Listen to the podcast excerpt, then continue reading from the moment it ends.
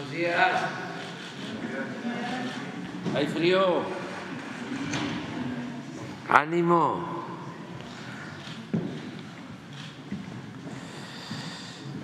Pues el día de hoy, jueves, vamos a informarles sobre tres asuntos importantes.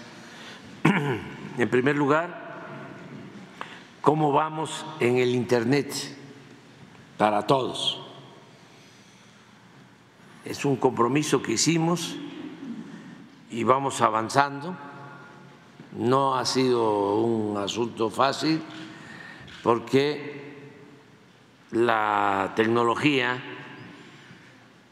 aunque pueda parecer extraño, no está al alcance de todos.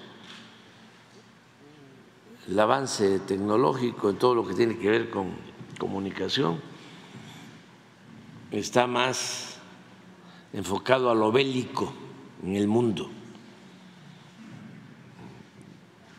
En eso sí, hay mucho avance pero en lo que tiene que ver con la comunicación entre las personas hay un retraso.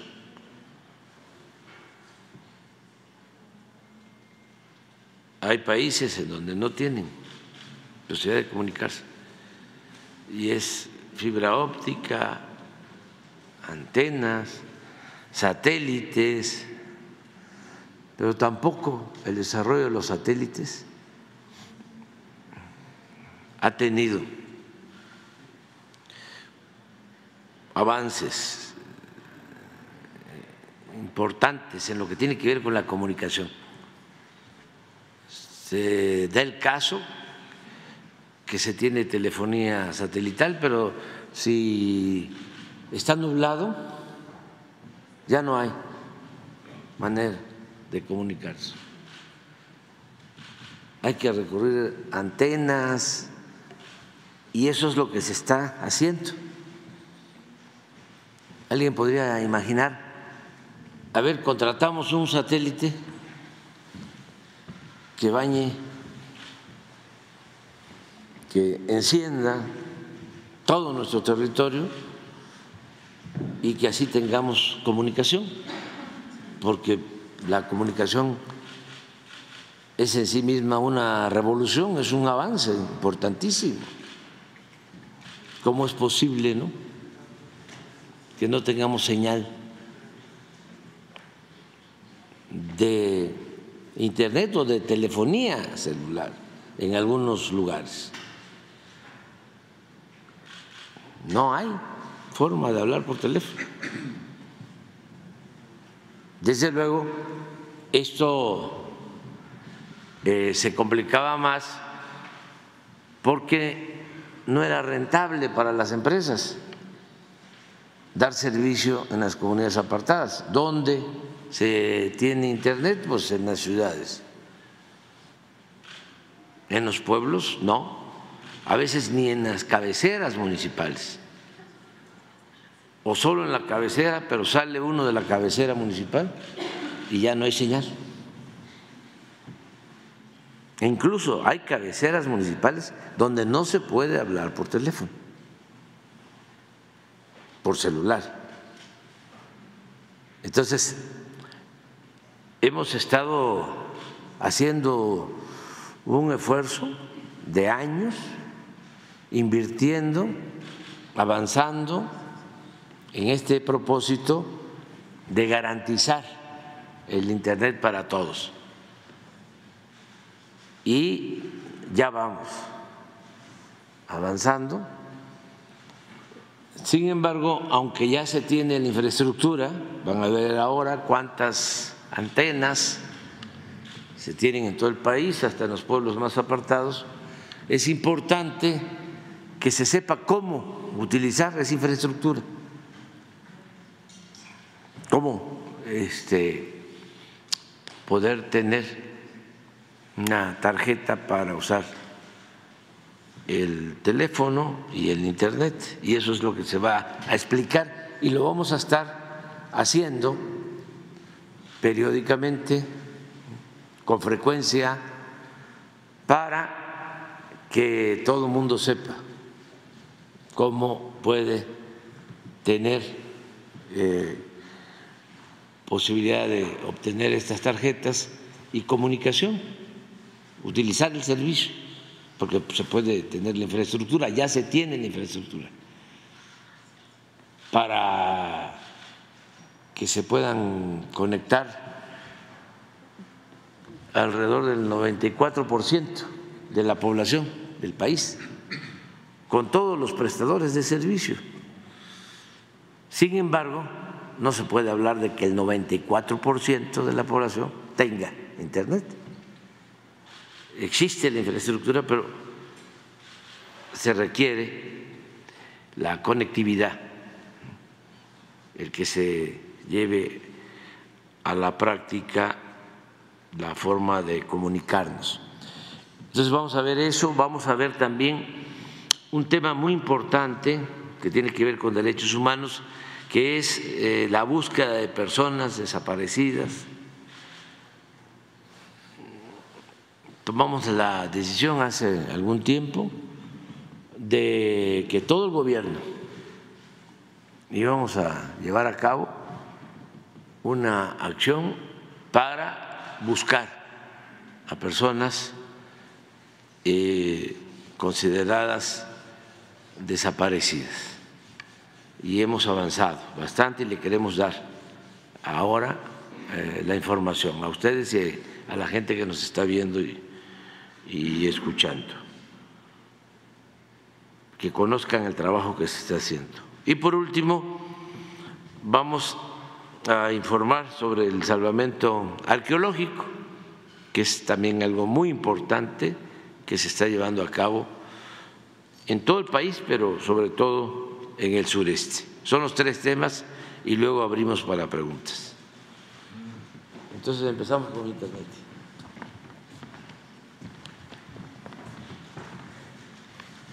¿Qué tal? Buenos días, señor presidente. Buenos días a todos.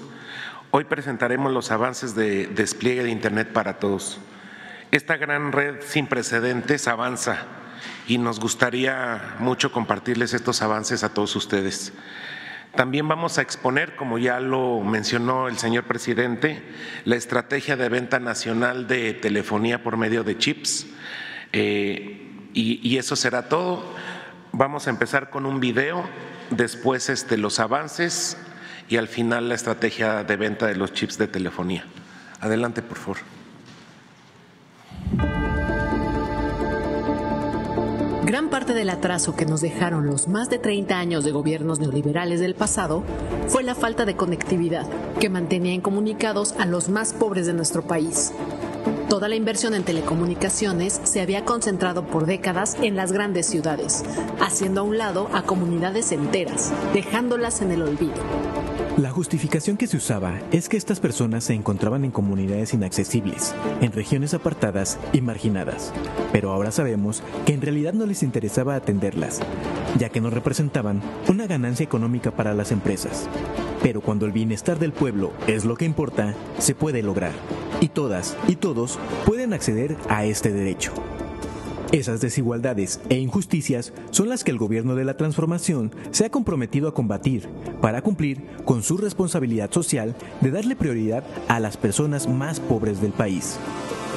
En CFE Telecomunicaciones e Internet para Todos estamos instalando y fortaleciendo infraestructura que contribuirá a robustecer el despliegue de la red de telecomunicaciones y la cobertura celular para atacar estas desigualdades. Somos conscientes de la complejidad de este trabajo, pero con el respaldo y la experiencia de la Comisión Federal de Electricidad, estamos logrando reducir la brecha digital como nunca en la historia de México. Todos los días seguimos instalando torres de comunicaciones, que son las encargadas de enviar la señal a los teléfonos móviles partir de la ubicación de fibra óptica más cercana, se realizan obras civiles como conductos, canalizaciones, registros, entre otros trabajos, para llevar estas conexiones de fibra óptica a torres de telecomunicación instaladas estratégicamente en lugares idóneos para maximizar la cobertura. De esta manera, la señal viaja a través de la fibra óptica en las torres de transmisión, de ahí a torres de telecomunicaciones para después ir a radiobases y por último a los dispositivos de cada persona. Si una comunidad se encuentra alejada de la red de fibra óptica, su torre de comunicación se conecta por vía satelital. Cada una de estas torres de telecomunicación, a su vez, tiene una radiobase que entrega los servicios de telefonía celular e Internet inalámbrico 4.5G a la población. Con este servicio, todos los habitantes de comunidades a lo largo y ancho del país pueden tener acceso a la red celular e Internet, ya que la señal viaja por el espectro radioeléctrico, es decir, a través del aire. Nuestras torres contribuyen a tener una red con mayor alcance, ya que pueden ser utilizadas con cualquier operador móvil, ayudando a que cada vez más personas cuenten con este servicio. Para el gobierno de México, el interés más alto es el de llevar bienestar a todas las personas, iniciando por las más pobres, que al no poder comunicarse o acceder a Internet, se veían en una gran desventaja ante el resto del país. Con toda esta infraestructura se le brinda al pueblo de México una ventana de conocimiento a la diversidad de ideas. Se abre la puerta a la verdadera democracia, donde todas las voces tienen un lugar, propiciando la regeneración del tejido social. Al ampliar nuestras redes de conectividad, les estamos dando voz a estas comunidades y estamos permitiendo que se comuniquen, que se expresen, que aprendan, que se organicen y sobre todo garantizamos que tengan el lugar que les corresponde en la transformación del país. CFE Internet. Telecomunicaciones para todos. Muy bien. Eh, siguiente, por favor. El avance que tenemos para el día de hoy, el mes de diciembre, es el 94.7% de cobertura poblacional. Eh, con base a la última vez que se presentó esta gráfica aquí, eh, es un mes y llevamos un crecimiento en punto dos porcentual, que eso significa, aunque se escuche poco, 1.393 localidades más que que, contemplan 260 mil eh, habitantes. Ahora, los puntos porcentuales en este último tramo del despliegue cada vez son más difíciles porque las localidades están mucho más apartadas. Es mucho más fácil, obviamente, poner conectividad en las ciudades. Con una antena se, se cubren muchos habitantes que ahora ya llegar a las últimas localidades. Siguiente, por favor. Tenemos ya 10.115 torres eh, construidas y vamos avanzando bastante bien. Va a empezar a haber eh, próximamente picos de muchas más torres eh, construidas. Siguiente, por favor. Los puntos de Internet gratuito ahora son 87.704. En el último mes se instalaron 3.117 sitios, este, igualmente en las localidades más apartadas. Ahorita veremos un mapa para ejemplificar esto. Siguiente, por favor.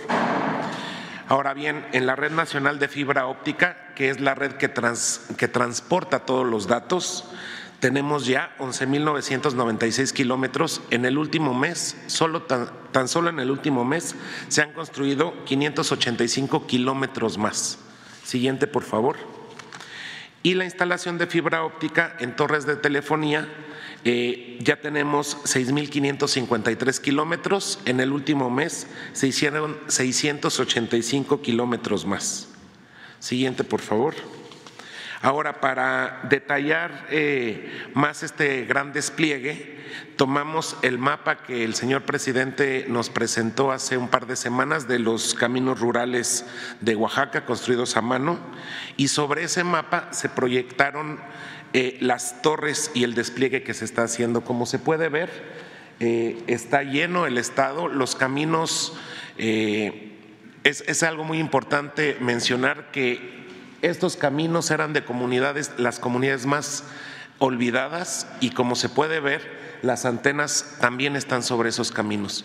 Los caminos que en este mapa no tienen antenas porque ya tienen cobertura de algún otro, de algún otro operador. En Oaxaca solamente tenemos en operación 540 antenas, construidas ya hay 120 y por construir, que ya se están este, edificando 206 más. Siguiente, por favor. Aquí agregamos los puntos de Internet gratuito, que en realidad es otro medio de conectividad que complementa la cobertura de Internet ya de telefonía y se ve cómo el mapa se va llenando. Eh, en este punto de puntos de Internet gratuito tenemos en Oaxaca 3.456 puntos. Eh, ahora a continuación eh, cedo la palabra a Carlos Lerma, que es el director general de la empresa Altan Redes, que nos explicará la estrategia comercial para la venta de chips en todos los lugares del país. Muchas gracias. Muy buen día a todos. Con su permiso, señor presidente. Como ya se ha comentado, en este sexenio el Gobierno de México está realizando un gran despliegue en infraestructura de telecomunicaciones que hace de nuestro país uno de los países más conectados del continente y que ha permitido ofrecer señal a muchos mexicanos por primera vez, brindándoles la oportunidad de comunicarse con sus familiares en otras partes del país y en otras partes del mundo, que puedan tener acceso a cualquier tipo de información, también que puedan bajar contenido educativo en fin, que puedan obtener todos los beneficios que el Internet otorga hoy en día. Ahora que ya existe una amplia cobertura, uno de los grandes retos es que todos los mexicanos y mexicanas puedan tener señal o acceso a esta red y utilizar mayores contenidos a un precio más económico. Para eso se ha creado el programa y la marca de Internet para el Bienestar. ¿Qué es Internet para el Bienestar? Bueno, es una marca de Prontel, un organismo dependiente de la Secretaría de Infraestructura, Comunicaciones y, Transportes, que provee, que provee ya Internet y telefonía para todos los mexicanos y al precio más bajo, sin plazos forzosos. También se provee a través de esta marca un servicio confiable y de calidad el cual está siendo desplegada a través de una red de telecomunicaciones con las tecnologías más modernas del país, 4.5G, que está siendo desplegada, como ya se comentó, en todo el país. Es decir, esta tecnología se está llevando tanto a las zonas urbanas como a las zonas rurales, inclusive reemplazando tecnología de hace 20 años en términos de telecomunicaciones. Con esta marca de Internet para el Bienestar también cualquier usuario tendrá eh, servicio, estará conectado en cualquier parte de México, Estados Unidos y Canadá. Tendrá Internet para navegar, minutos y mensajes para estar cerca de sus familiares y amigos. Este servicio de, eh, Internet para el Bienestar será prestado a través de distintos operadores privados de telefonía móvil, eh, como lo obliga y lo mandata la regulación actual. Y bueno, es importante comunicarle a la gente dónde tendrán señal. Pues prácticamente tendrán señal en todo el país, como ya se comentó, actualmente a través de la red propia y de la red con diferentes alianzas con, con empresas privadas, tenemos cobertura ya en el 94.7% a través de esta red, que es una asociación pública-privada donde el gobierno tiene una participación importante. Ya estamos proveyendo servicios a más de 10 millones de usuarios en todo el país a través de más de 130 marcas. Tenemos presencia en más de 16 mil poblaciones donde nadie más tiene señal y como, y como se comentó, a través del despliegue que se está haciendo actualmente y que, concluye en 2024, se estarán instalando alrededor de 3.500 antenas adicionales por todo el país para llegar a una cobertura del 96.4 en 2024, este, lo que implicará que lleguemos a 11.000 poblaciones adicionales donde actualmente no tienen conectividad. Pero ¿cómo, usuario, ¿cómo podemos ser usuarios de Internet para el bienestar? De una manera muy sencilla. Lo que tenemos que hacer es básicamente obtener una tarjeta SIM con que, ya tiene eh, con un paquete determinado y introducirlo a su teléfono. Con esto cualquier, cualquier persona podremos tener acceso a este, a este servicio. ¿Y cómo se puede adquirir? Actualmente ya lo pueden adquirir en línea en la página de internet www.internetparalbienestar.mx también, como lo comentaba, ya tenemos 25 operadores móviles virtuales o distribuidores en todo el país con los cuales se podrá también adquirir. Esta información la pueden también ver en la página y a partir de la próxima semana también lo podrán encontrar de forma física en más de 1.550 puntos de financiera del bienestar y en correos de México.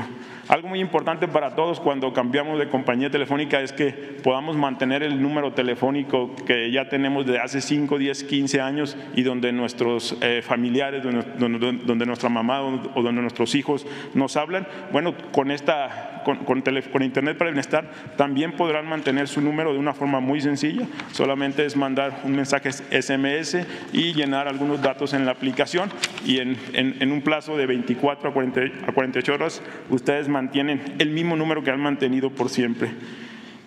Eh, si bien, como ya lo he comentado, México es de los países más conectados, también es cierto que México en el servicio de telefonía e Internet es de los más caros del continente y lo que estamos haciendo con Internet del Bienestar precisamente y con otros operadores móviles virtuales es otorgar uno de los servicios más baratos de, todo el continente, servicio que cualquier, cualquier mexicano podrá adquirir hasta tres, hasta tres veces más barato que cualquiera de las otras compañías telefónicas. Aquí tenemos una, una serie de ejemplos eh, para, todas las, para todas las capacidades. La gente podrá estar conectado hasta por 50 pesos, 65 pesos, 100 pesos, es decir, de acuerdo a su economía y a sus necesidades. Eh, por ejemplo, el paquete de 30 días por 100 pesos, este, ustedes podrán tener hasta 10, hasta 10 gigas de, capacidad para utilizar ¿Y qué significa esto en términos de, de, uso? Pues que cualquier, eh, cualquier mexicano, cualquier mexicana, un estudiante podrá tener hasta 15 horas de clases virtuales a través de, a través, solamente por 100 pesos, o bien que una persona que trabaja podrá tener 15 horas de reuniones virtuales o, una persona podrá estar comunicado con videollamadas con sus familiares en México y en otros países hasta por 15 horas. Adicionalmente, pues, podrá escuchar obviamente música, podrá bajar contenidos en Internet, podrá tener los servicios como los tienen en cualquier otra compañía de mensajería y redes sociales, además del uso de, Internet. y una vez, además de de, poder adquirir estos servicios, pues obviamente una vez que eh, el periodo se cumple o, los, o, la, capacidad que se adquirió de un principio eh, se agota, bueno, también estamos creando toda una infraestructura para que la gente tenga la posibilidad de recargar y poder adquirir más, más servicios. Hoy por hoy ya lo tenemos por forma digital a través de la página de internet, a través de una aplicación y ya tenemos más de 400 mil puntos de recarga, básicamente cadenas comerciales de las más conocidas en México este, y estamos trabajando para que en los primeros tres meses del próximo año también estemos en la mayor parte de las tiendas de conveniencia y algunas otras cadenas de autoservicio. Pues básicamente es, creo que esto es lo más relevante y creemos que, es, que se pueda accesar de una manera muy fácil y rápida. Eh, de cualquier forma hemos creado varios puntos de información. Ustedes pueden obtener más información de los puntos de adquisición, de recarga y de cómo se usa el servicio en la página de internet que está mostrada en la pantalla. También hemos creado puntos de contacto y con todo esto con el objetivo de que los mexicanos estemos más conectados e informados a un precio mucho más barato. Eh, por último, quisiera compartir con todos ustedes, si me lo permiten, un video con algunos testimonios de, eh, de mexicanos y mexicanas que ya están utilizando Internet del Bienestar y que ya están siendo beneficiarios de todos estos programas. Thank you.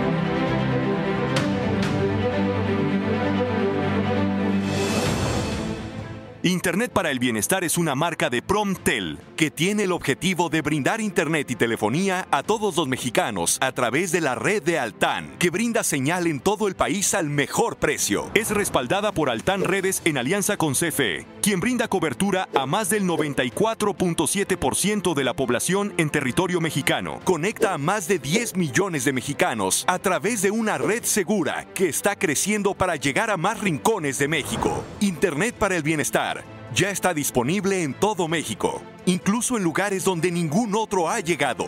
Con Internet para el Bienestar podrás estar en contacto con tus familiares y amigos, sin importar si se encuentran en México, Estados Unidos o Canadá. Yo soy estudiante y pues a veces es necesario estar conectada, estar haciendo tareas mientras me traslado a algún otro lado entonces el Internet del Bienestar me permite poder terminar mis, tareas o mis cosas escolares. Internet para el Bienestar este, me permite estar comunicado con mi familia que vive en otros estados y en Estados Unidos. Podemos estar llamadas y videollamadas. Para mí cambió mucho porque ya este, estamos más comunicados.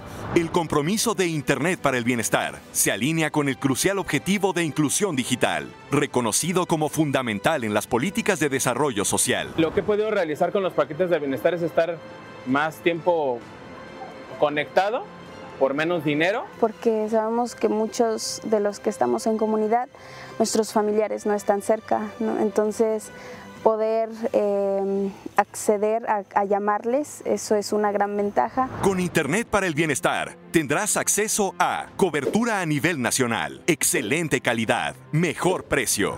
Cámbiate y conéctate con los tuyos.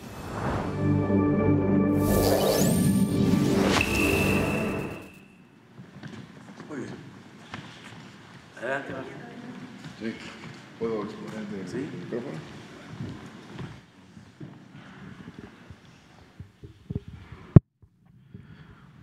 Buenos días, señor presidente. Buenos días a todas y todos. Sobre el tema de la búsqueda de personas reportadas como desaparecidas, queremos eh, exponer lo siguiente. Adelante.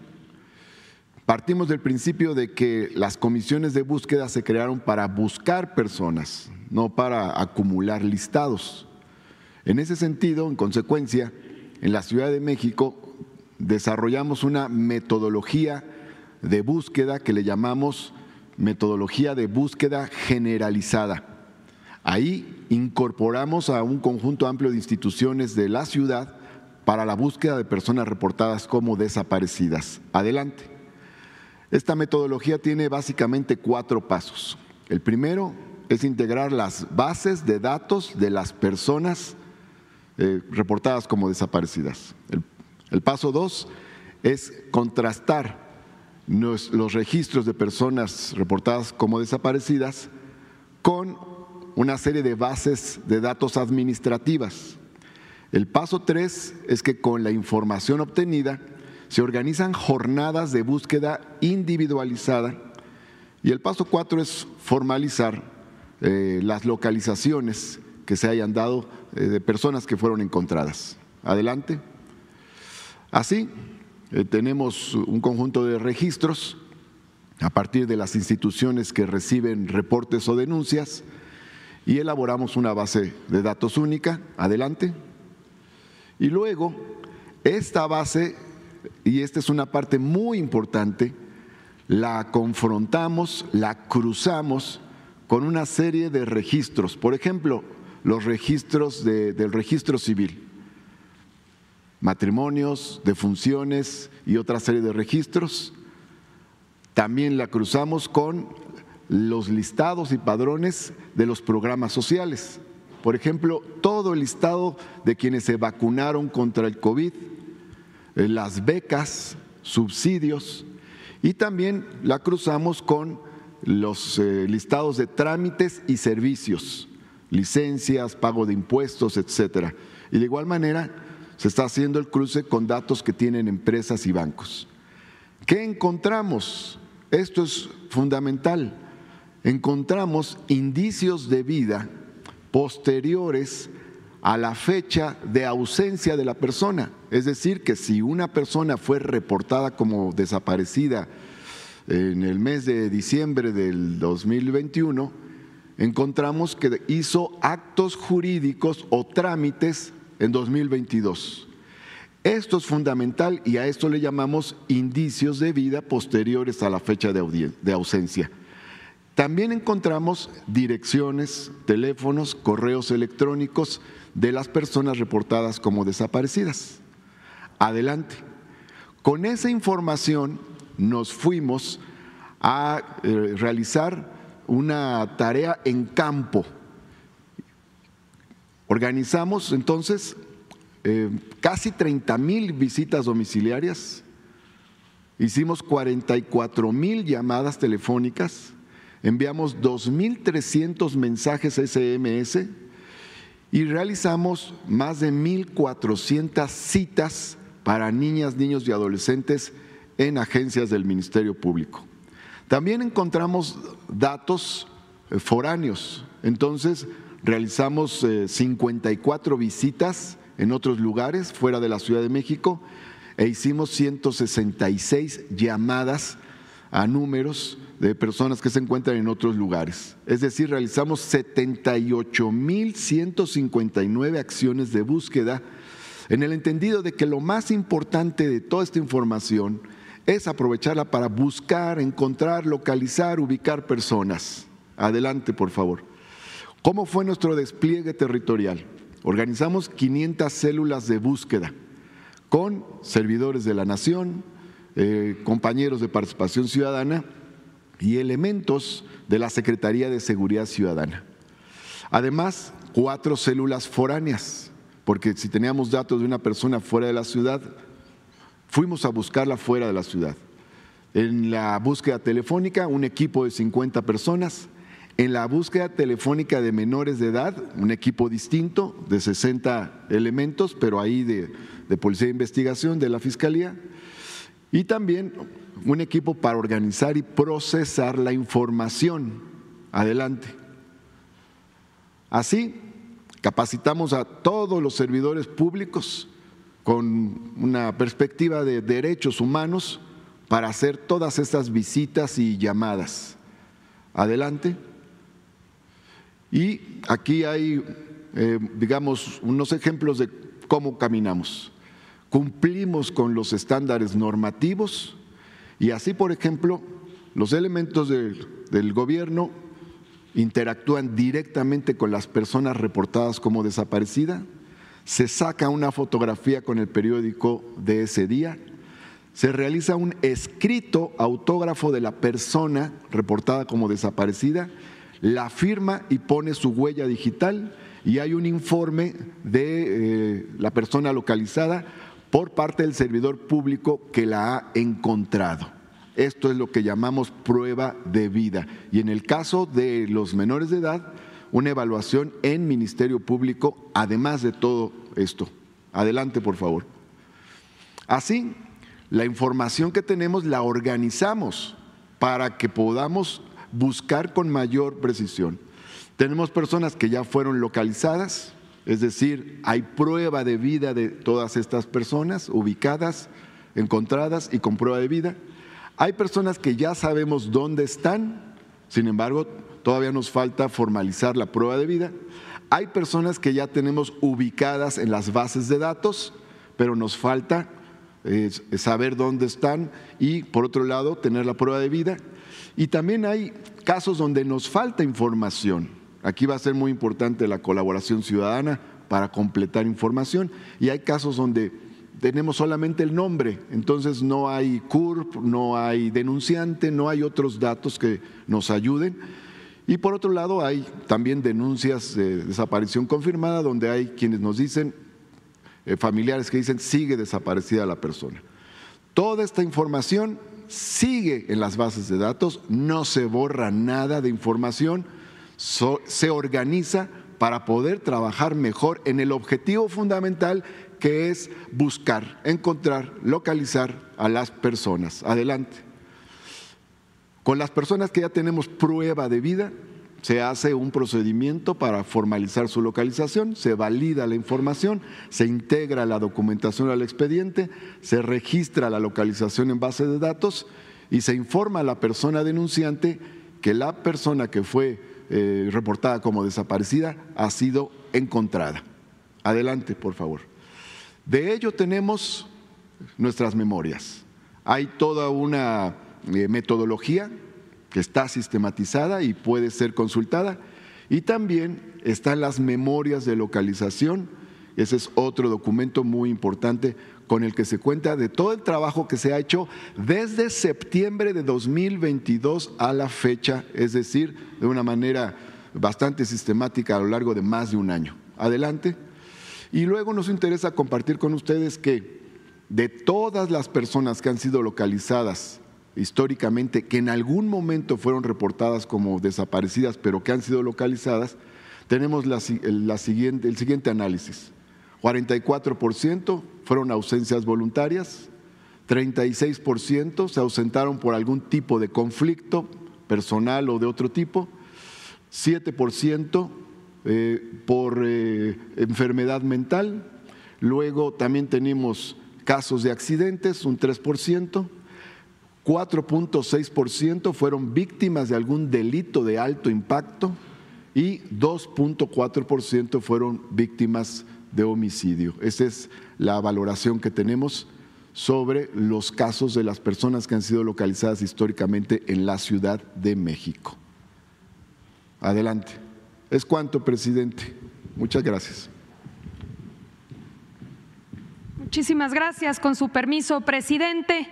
Pues tomando como base la metodología de la Ciudad de México, una metodología ya probada, Echamos a andar a partir del primero de mayo de 2023 la Estrategia Nacional de Búsqueda Generalizada de Personas Desaparecidas. Obviamente inició una campaña con mentiras, que se estaba manipulando el registro, que lo que se trataba era de em, borrar eh, desaparecidos y aclarando que número uno, pues no estamos eh, desapareciendo desaparecidos.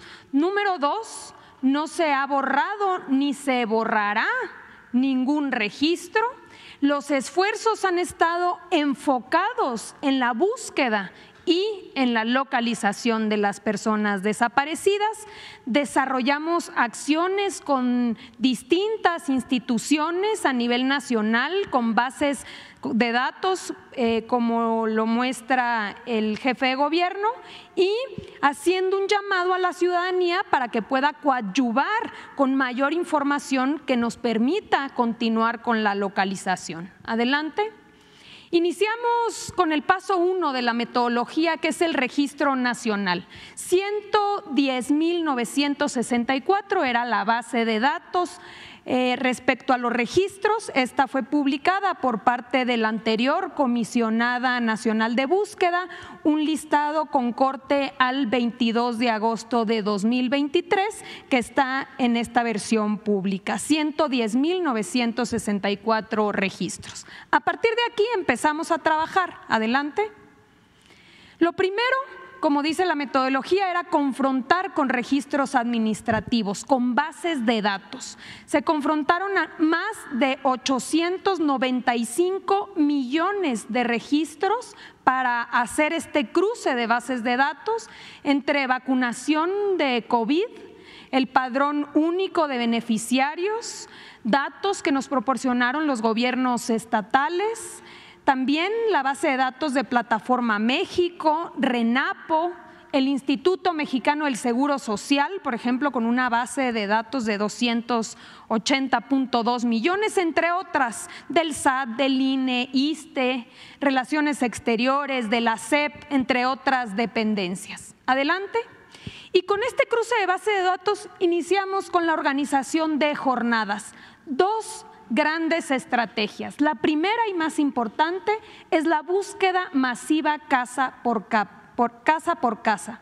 Se visitaron para todos los casos en donde en el cruce de bases de datos encontramos información de un posible domicilio asociado a la persona, se armaron brigadas de búsqueda en las 32 entidades federativas del país con la participación de servidores de la nación, de la Comisión Nacional de Búsqueda, de fiscalías locales. Y una segunda estrategia que consistió en eh, las llamadas telefónicas. Esta estrategia a cargo de la Secretaría de Seguridad y Protección Ciudadana. Adelante. En la estrategia de visitas casa por casa consistió en seis etapas, son 1.559 equipos conformados, 4.947 personas destinadas y se realizaron 111.641 visitas a domicilio. Estamos hablando, para hacer alguna comparación, de la mitad de todos los domicilios, por ejemplo, del estado de Campeche o de Colima o de Baja Sur. Adelante. En la estrategia de las llamadas telefónicas se conformaron cinco equipos con 150 personas, haciendo un total de 86.341 llamadas en estas seis etapas. Adelante. ¿Cuáles son los resultados después de este esfuerzo? La localización de 16.681 personas, es decir, en estas 16.681 tenemos la certeza de su paradero. Se dividen en cuatro grandes rubros. Primero las que encontramos en su domicilio, a 3.945.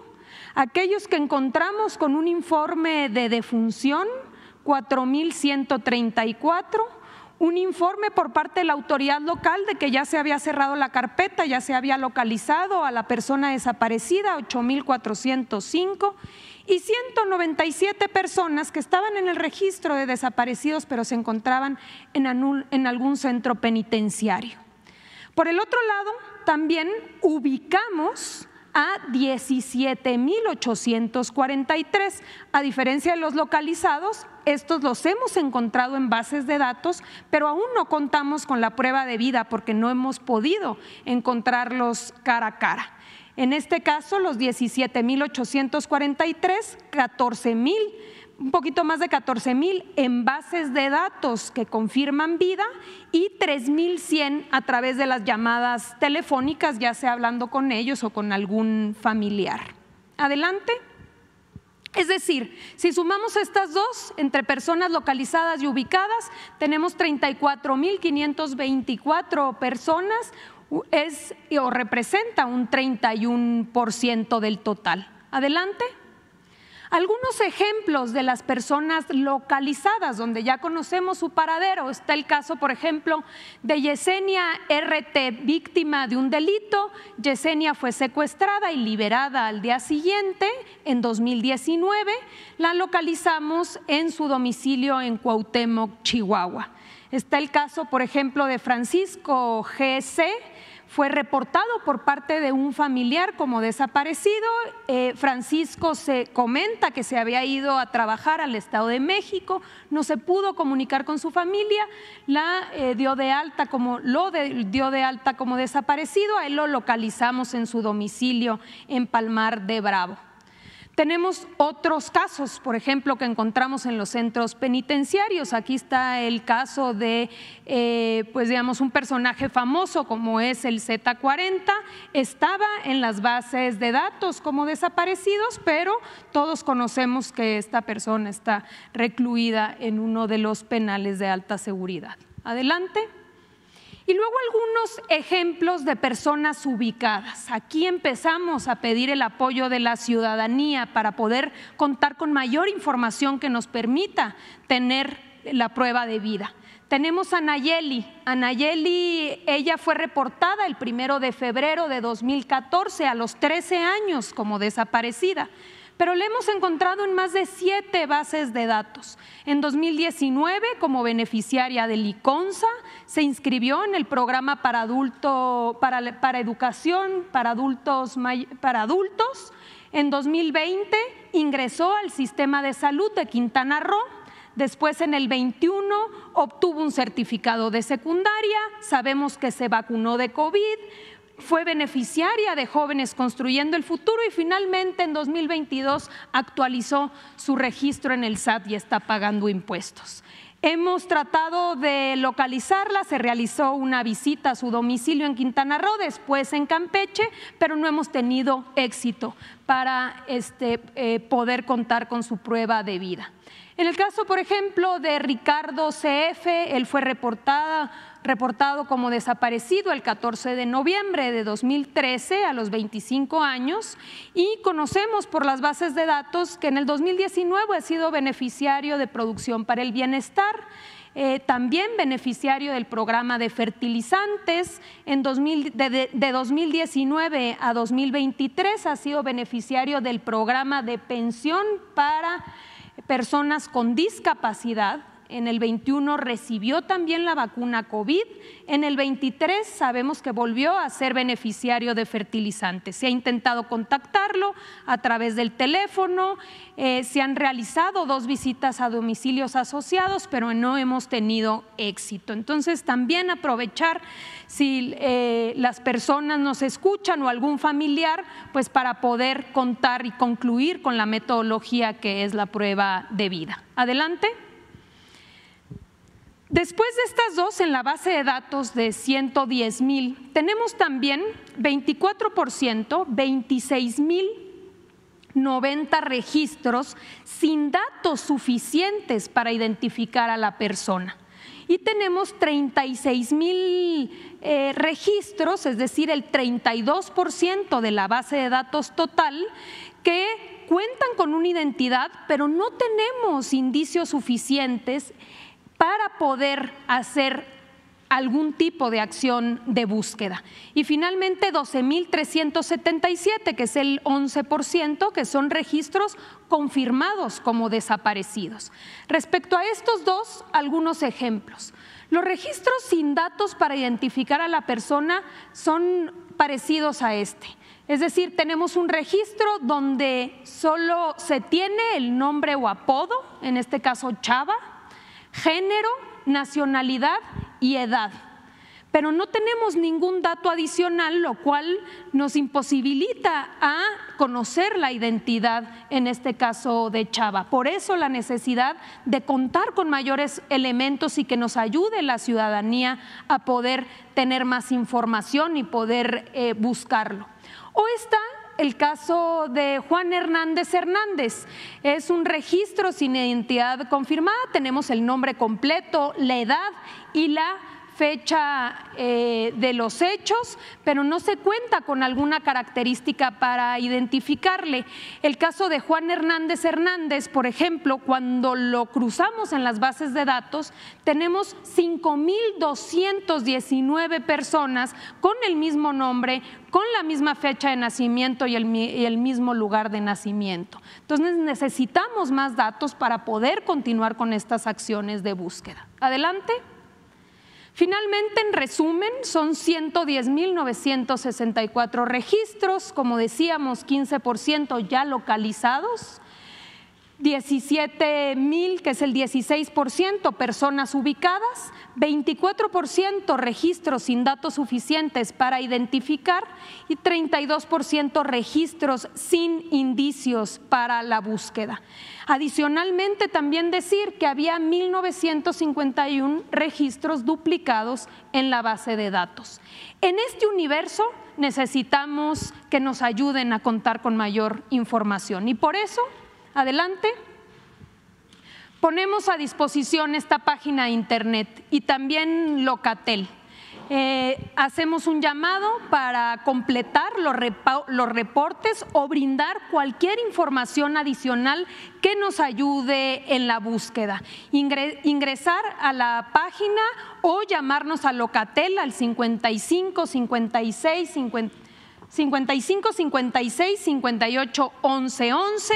Hay personas capacitadas que pueden eh, a partir de ya contestar las llamadas y este, obtener estos nuevos eh, elementos eh, de información. Y finalmente, para reportar personas desaparecidas, contamos con la página CNB reportadesaparecidos.segov.gov o también Locatel en el 55 56 58 11 11. Estamos haciendo un esfuerzo mayúsculo y por, por las indicaciones del presidente vamos a continuar hasta concluir eh, con la búsqueda y seguir eh, con un esfuerzo interinstitucional que agradecemos a gobiernos de los estados y a las instituciones que nos han venido apoyando en este esfuerzo. Es cuanto, presidente.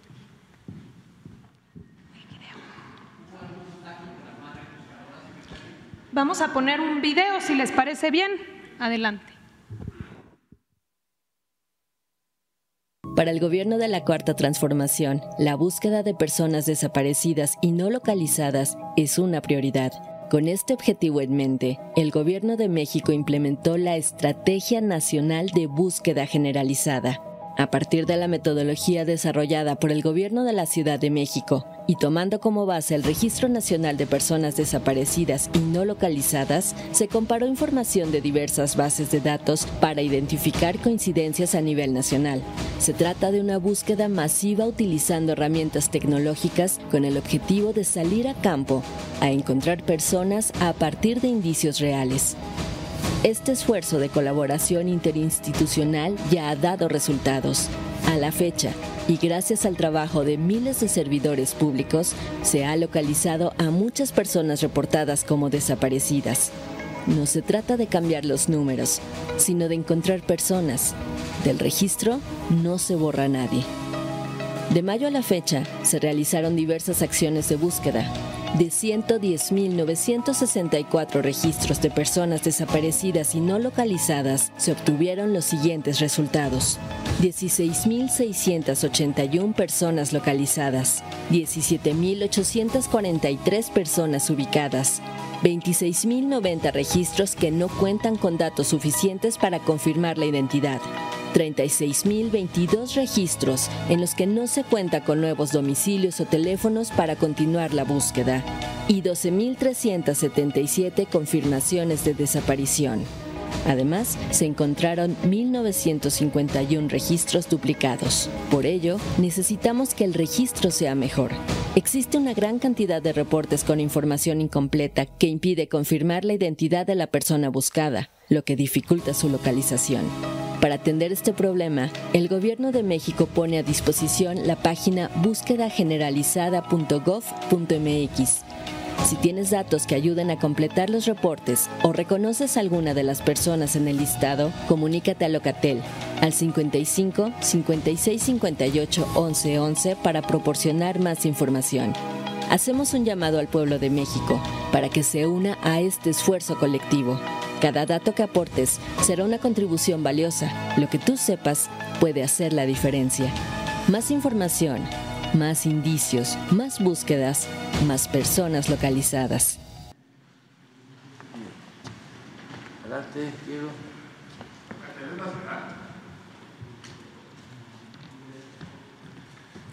Sí, muy buenos días, presidente, compañeras y compañeros de el equipo de gobierno, amigas y amigos de los medios. Eh, mañana inicia operaciones el tren Maya en el trayecto de Campeche a Cancún y como un adelanto, una panorámica general del conjunto de ciudades antiguas, testimonios de la grandeza y la profundidad cultural de la gran civilización maya en este amplio territorio. Vamos a pasar un video que nos da una panorámica de las 29 zonas arqueológicas atendidas en el programa de mejoramiento de zonas arqueológicas Tren Maya. Adelante.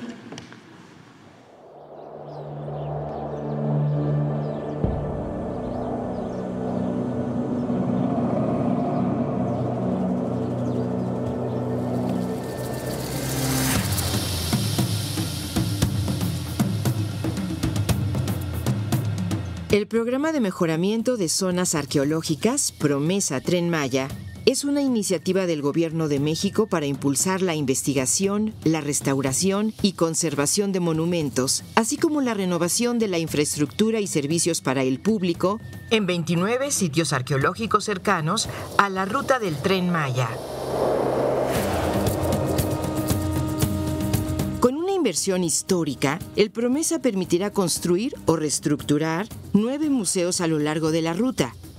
Adicionalmente, se edifican 11 centros de atención a visitantes, CADVIS, a la vez que se amplían las áreas de visita, se habilitan senderos y se actualiza el cedulario. El Promesa atraerá beneficios económicos, sociales y culturales para muchas comunidades de los estados por donde pasa el tren Maya, Simin-Cac, Chiapas, Tabasco, Campeche, Yucatán y Quintana Roo.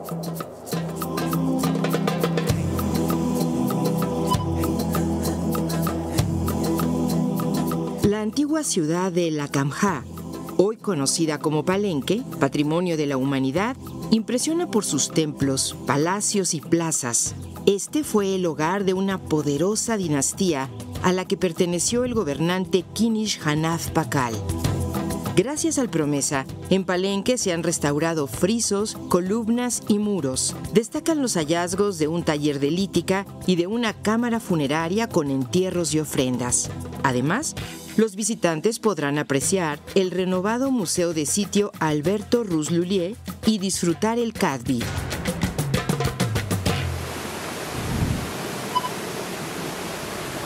Su cercanía con el río San Pedro hizo de Moral Reforma un importante enclave comercial que mantuvo alianzas con los señoríos de Calakmul, Palenque y Yaxchilán.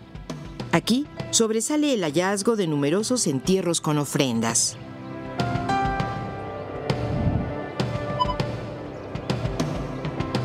Identificado con la antigua Itzamcanac, el tigre, en Campeche, sobresale por sus mascarones de estuco.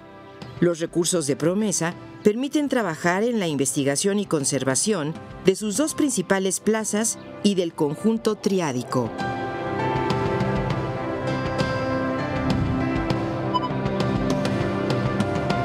En la casa de los Itzaes o Etzna, los mayas dan muestra de su capacidad de adaptar el medio ambiente y desarrollar estilos arquitectónicos propios. Aquí, el Promesa concreta trabajos de investigación y conservación en sus mascarones, la escalinata jeroglífica y su emblemático edificio de los cinco pisos. También se habilita el Museo de Sitio y un CADBI.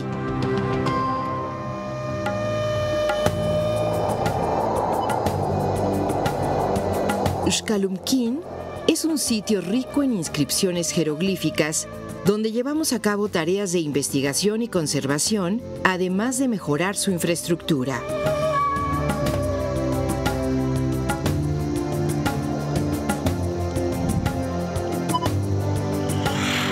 Portentosa y monumental, Uxmal es la ciudad tres veces construida o el lugar donde se cosecha con abundancia.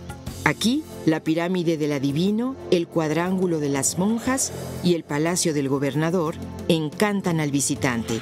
En este sitio, patrimonio de la humanidad, el más representativo de la arquitectura PUC, con el promesa se trabajó en la conservación e investigación de El Palomar, el patio hundido y el grupo tardío, para ampliar el área de visita. Y se construye el CADBI, donde artesanas y artesanos podrán ofrecer sus productos.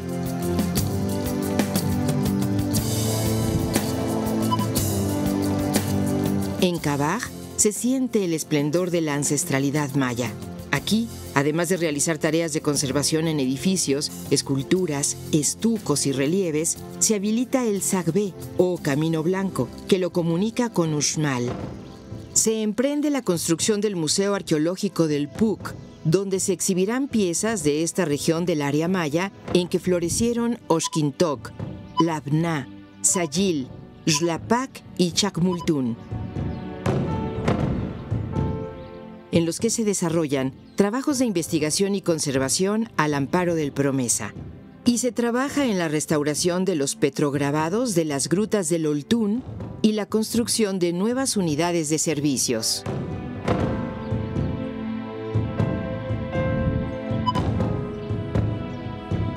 Zivilchaltún es un sitio asombroso por sus registros arqueoastronómicos que confirman la profundidad y exactitud de la ciencia maya. Gracias al Promesa, se reestructura el Museo de Sitio, se erige un CADBI y se realizan trabajos de investigación, conservación, consolidación y mantenimiento de estructuras, entre ellas el icónico Templo de las Siete Muñecas.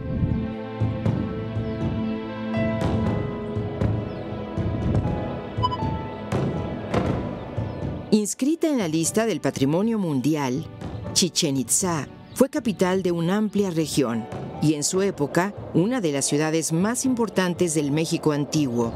Su nombre significa Boca del Pozo de los Itzaes, en referencia al cenote sagrado. Gracias al Promesa, se restauraron importantes estructuras como el Gran Juego de Pelota, el Templo de los Guerreros y el Anexo de las Monjas. Además, se construye el CADBI y el Gran Museo de Chichen Itza, donde se exhibirá su amplio acervo, así como piezas recuperadas en el trabajo reciente. Y pudo abrirse a la visita el área de Chichen Viejo o serie inicial.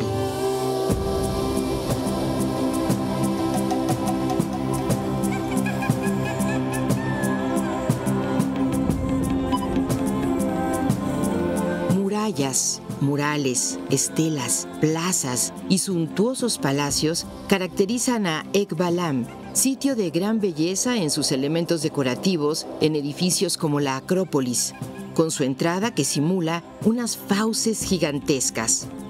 Además de la construcción de un CADBI, el Promesa ha permitido poner en valor estructuras y conjuntos arquitectónicos como el juego de pelota o el patoli. Trabajos que han develado interesantes descubrimientos, como la escultura que representa a un cautivo y una tapa de bóveda pintada.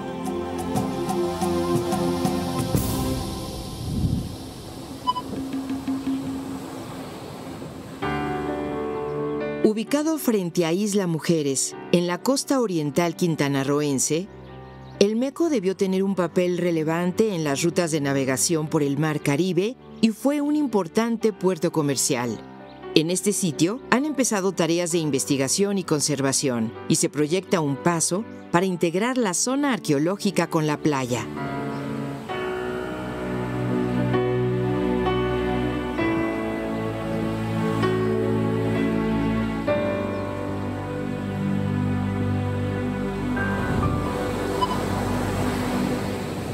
Tulum es el sitio más emblemático de la costa caribe mexicana, dada su privilegiada ubicación y la conservación de sus edificios, decoraciones y pinturas murales. En esta antigua ciudad amurallada, el Promesa ha hecho posible la investigación y conservación, la habilitación de nuevas áreas de visita, la renovación de la infraestructura y la creación del Museo de la Costa Oriental.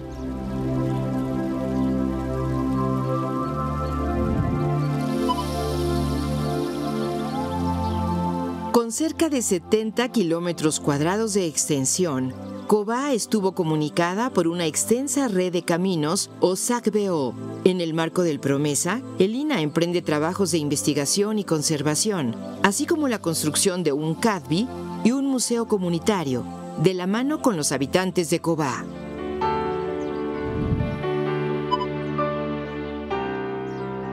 Muyil fue una importante ciudad costera, con una arquitectura vinculada al petén guatemalteco, de templos erguidos con intrincadas aristas. Fue clave en el comercio de la costa peninsular y se relacionó con Chichen Itzá y Mayapán. Aquí se llevan a cabo tareas de investigación y conservación, así como la construcción de una nueva unidad de servicios.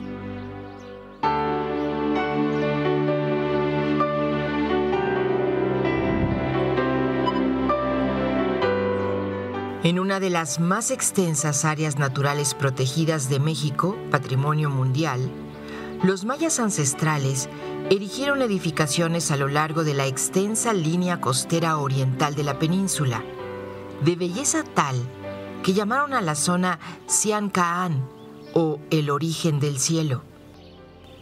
Los cinco edificios de esta región se encuentran en proceso de consolidación.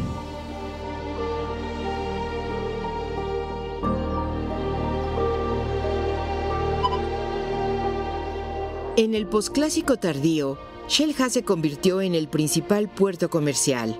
En el sitio pueden observarse magníficos ejemplos de pintura mural en el llamado edificio de los pájaros. En el grupo Jaguar puede apreciarse un felino que da nombre al conjunto. El INA emprende ahí trabajos de investigación y conservación.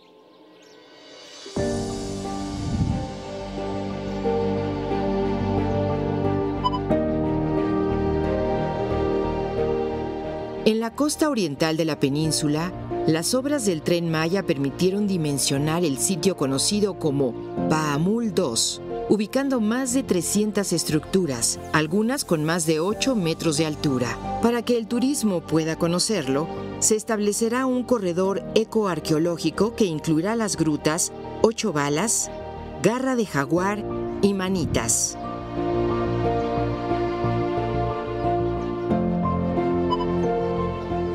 Pueblo de hábiles navegantes, Oxtancaj fue la ciudad maya más grande de la bahía de Chetumal.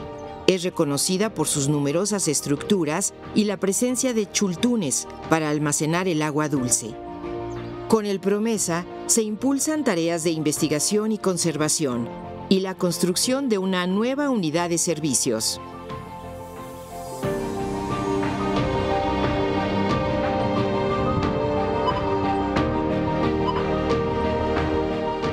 El Promesa permitirá el estudio y consolidación de las imponentes estructuras de Ixcabal, la ciudad con los vestigios monumentales más antiguos conocidos de la civilización maya, cuyos orígenes se remontan a 400 años antes de nuestra era. Aquí, el INA ha iniciado trabajos de liberación de monumentos y la construcción de infraestructura para abrir el sitio en 2024.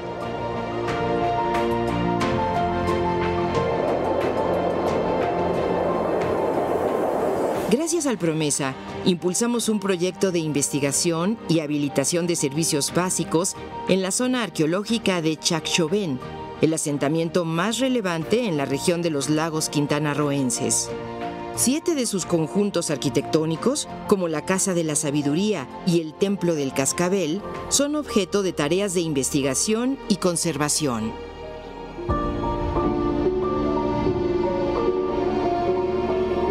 Al sur de Quintana Roo se encuentran Sivanché y Quinishná, que formaron parte de un mismo asentamiento en que imperó por más de 150 años la dinastía Canul, además de conservar mascarones, tumbas de dignatarios y juegos de pelota. Estos sitios son rehabilitados gracias al Promesa, con el mejoramiento de los servicios y la colocación de un nuevo cedulario.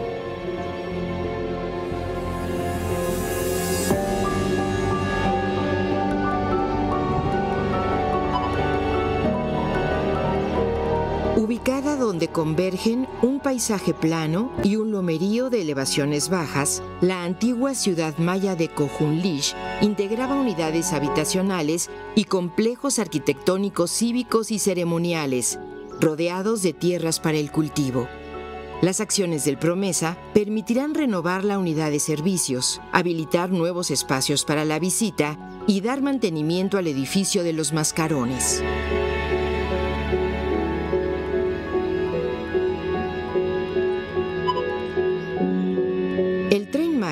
Facilitará la posibilidad de adentrarse en una de las ciudades mayas más imponentes y enigmáticas, Calakmul, que junto con Tikal, Palenque y Toniná encabezaron la organización política de las tierras altas del periodo clásico maya. Su majestuosidad se manifiesta en su planeación urbana con grandes plazas ceremoniales y conjuntos residenciales y es el sitio con el mayor número de estelas del área maya, gracias a las cuales se devela su historia política y dinástica. De todo ello dará cuenta su museo de sitio, que se construye con recursos del Promesa.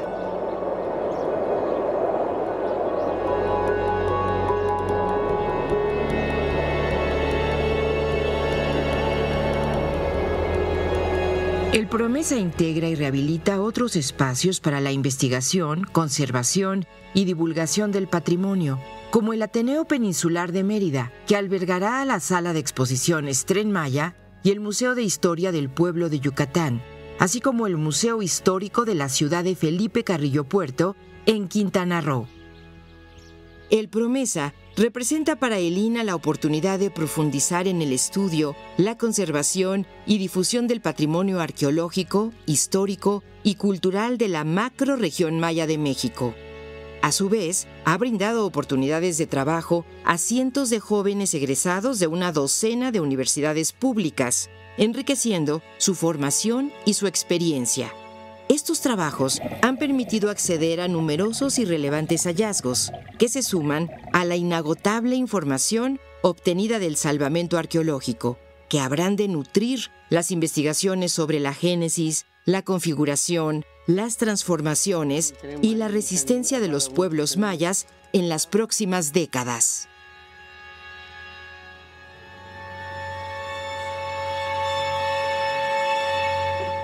Muchas gracias.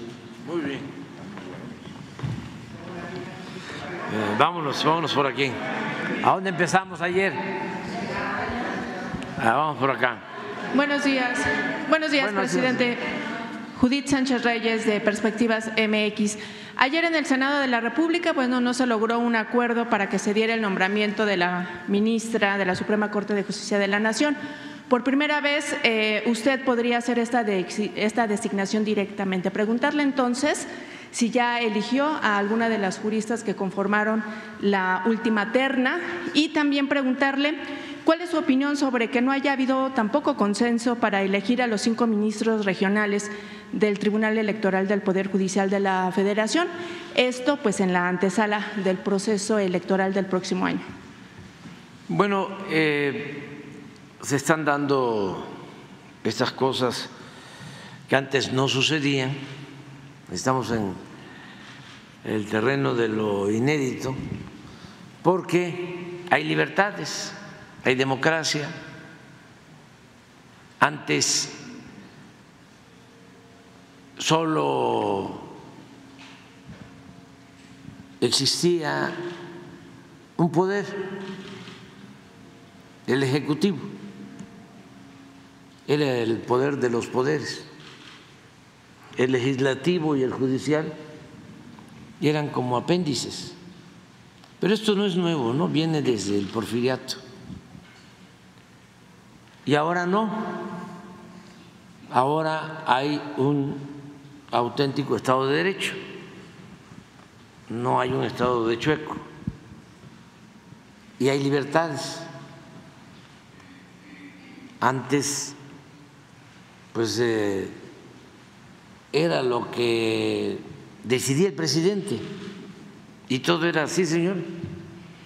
¿Qué horas son las que usted quiera que sean, señor? Ahora no.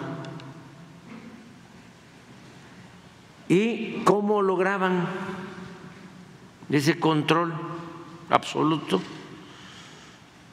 De distintas maneras, y sobre todo con negociaciones, enjuagues y con mucha corrupción, mucho dinero un ejemplo, ¿no? Que lo tengo que estar, repite y repite y repite y repite. Ya sé que no van a sacar nada en el Reforma, ni en ningún periódico convencional, ni supuestamente independiente. Pero mi labor es hacer conciencia, politizar, sobre todo informar a los jóvenes. Imagínense que en los tiempos de Calderón, aparte de el fenómeno García Luna, que no se dice nada absolutamente en los medios, que debería ser motivo de una investigación profunda cómo se llegó a un narcoestado. No es cualquier tema, pero silencio en todos los medios, con honrosas excepciones. Bueno, lo mismo en la parte del manejo de política económica. En tres años consecutivos se aprobó el presupuesto en el Congreso por unanimidad. ¿Cómo le hizo Calderón y Cárcens? Magos. ¿Cómo convencieron a 500 legisladores?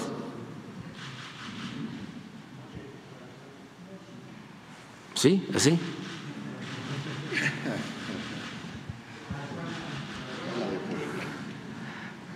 Moches. Entonces, ya no hay moches.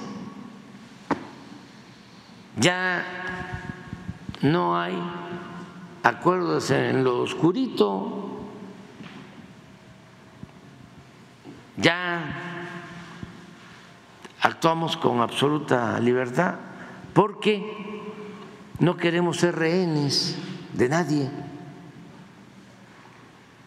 Queremos mantener autoridad moral, porque si no se tiene autoridad moral, no se tiene autoridad política y no se puede gobernar un país como México con un pueblo tan extraordinario, bueno, trabajador, noble, a partir de enjuagues y de triquiñuelas y de corruptelas. México y su pueblo no merece eso. Entonces, ¿qué pasa? Como no hay arreglos, porque si vienen aquí a decirme, vamos a ponernos de acuerdo, uno para ti y uno para mí, ¿no? Ustedes uno y otro, no, pues, ustedes son mirones profesionales, o sea, o sea, todo me lo dejan a mí, o sea, yo tengo que hacer las investigaciones, no, o sea, pero no, pues es lo que pasaba antes. ¿Cómo se constituían los consejos en el INE, en el Tribunal Electoral? Tres para el PAN, tres para el PRI, uno para el PRD. Eso me tocó este, constatarlo una vez. Bueno, cuando nombraron a los que salieron del Consejo del señor Córdoba. Estaba yo en una gira en Veracruz, tanto Yuca, me acuerdo, y ya iban a nombrar en el Congreso. Y grabé un mensaje, un video. Y yo los destapé antes de que los nombraran a los del pasado consejo del INE. Les dije, van a ser tres, tres y uno. Y así pasó. No me equivoqué. Porque son predecibles, porque así era antes. Entonces ahora, pues no es así. Estamos viviendo tiempos interesantes, no debemos de quejarnos. De acuerdo a la ley, a las normas, cuando rechazan, porque no hay mayoría calificada, para que los que nos están viendo conozcan los procedimientos, que sí los conocen, pero no todos, para nombrar a un ministro, ministra de la Corte, son 11. Entonces, conforme se va venciendo el plazo que tienen, o si alguien abandona el cargo, renuncia por alguna razón, entonces el presidente tiene la facultad para proponer a tres hombres o mujeres que reúnan los requisitos, porque también eso eh, tienen que ser abogados, tienen que tener un tiempo de haber egresado de la escuela de derecho y otros requisitos. Entonces se envía esa terna, el presidente envía la terna por lo general, antes, ya la terna, pues este, ya llevaba eh, un subrayado o ya iba alguien palomeado de la terna.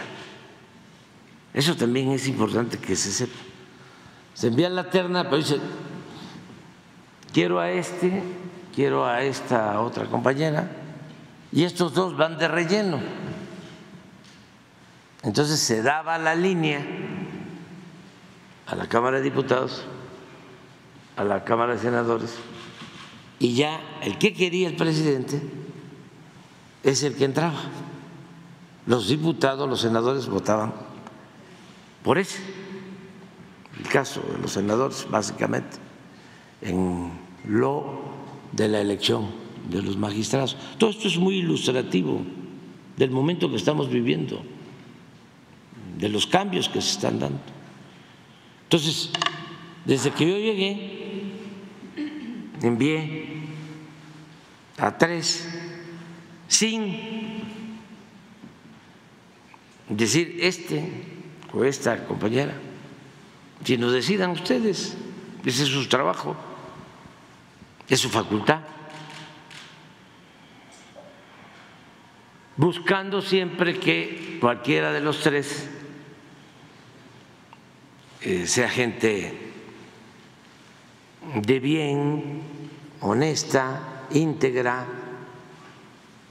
con convicciones, que quiera realmente eh, contribuir a que haya justicia en nuestro país.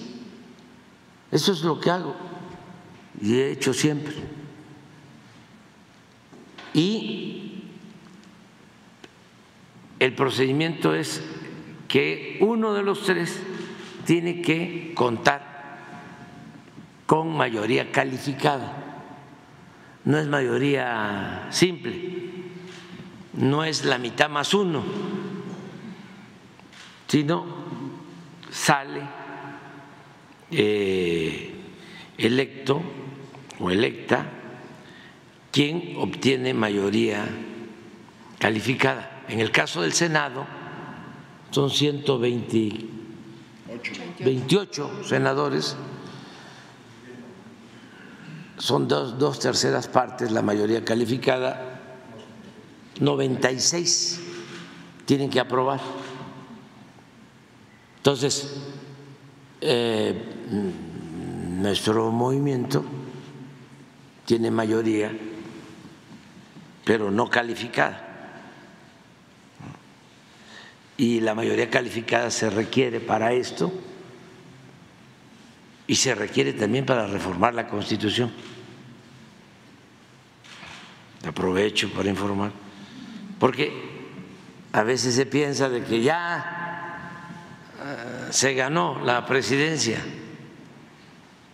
Pues sí, cuando no había democracia, si se ganaba la presidencia, ya con eso era suficiente. Pero cuando hay democracia, pues hay que ganar la presidencia y tener mayoría, y no simple, sino calificada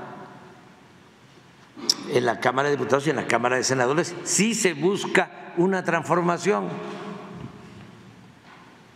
Si es para eh, estar al servicio o para poner el gobierno al servicio de una mafia, como era antes, de poder económico, de poder político, pues no importa. Pues. Imagínense lo que hicieron en todo el periodo neoliberal, 36 años, reformaron la Constitución como quisieron en 36 años, desde el final de la Madrid hasta el licenciado Peña Nieto, reformaron la Constitución para ajustarla a los intereses de una minoría que se dedicó a saquear al país. No aprobaron ninguna reforma a la Constitución en 36 años los legisladores para favorecer al pueblo. Que eso también eh, merecería un estudio, un análisis. El Instituto de ciencias jurídicas o de asuntos jurídicos de la UNAM. ¿Cómo se llama? De investigaciones jurídicas. Que explique eso. ¿Cómo en 36 años no se hace ninguna reforma en beneficio del pueblo? Sino todas las reformas a la Constitución para favorecer una minoría, para privatizar los bienes del pueblo, de la nación, para someter a los trabajadores, para someter a la mayoría de los mexicanos. Entonces, regresando al tema, como no hay enjuagues, se hacen tres intentos. Yo envié para que una compañera ocupe el lugar en la Corte, porque son 11, como ya dije, miembros, y renunció uno, el ministro Saldívar, entonces es para suplirlo, y envié este, una terna de tres mujeres, pero como están en el plan los del bloque conservador de no aprobar nada de nosotros, porque además ya estamos en temporada político-electoral. Entonces rechazaron eh, la propuesta una vez, dos veces y tres veces. ¿Y ya tiene ahorita ya dos veces. Y entonces ya cuando es así, este, ya yo tengo la facultad para proponer. ¿Y ya eligió, presidente? Y voy a, sí, a, proponer. O sea, ¿ya tiene usted el nombre? No, espérense, si no es, este, eh, hoy, hoy, hoy, en la mañana, no es para este, comer ansias, este, este, eh, hoy mismo vamos a resolver. O sea, eh, porque la verdad, las tres son muy buenas, son de primera em, y tengo que nada más pensar este, quién puede ser, pero las tres son de primera. Sí me meten en un este, un predicamento, ¿no? Pero afortunadamente sé la ventaja que tengo, que son mujeres con principios, son mujeres con ideales, que están a favor del pueblo, de la justicia, que no están al servicio como otras autoridades del Poder Judicial, al servicio de los potentados. O sea que no son eh, mujeres sin criterio o sin ideales, son mujeres con convicción. Entonces no me va a costar, en eso no hay problema. El asunto es que sí tengo que decidir. Presidente, ¿lo determinaría hoy y lo daría a conocer eh, mañana en la conferencia hoy mismo, hoy mismo ya para que para que este, los eh, expertos ¿no? pues tengan este, sí de qué hablar, o sea, que por primera vez en la historia, ¿no? como si Porfirio Díaz este, hubiese sido un demócrata, o Salinas un demócrata, o todos los que han estado, como si, ¿cómo se llamaba el que mm, mandaba antes aquí? que tenía el presidente Peña. No, el consejero, que es famosísimo, que los ponía a todos. Castillejo, sí, sí, sí, sí, sí. Ni se enteraba el presidente Peña.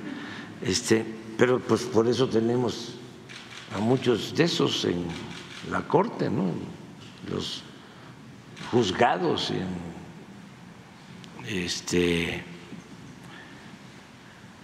los eh, ministros, eh, eh, magistrados, tribunales, pues,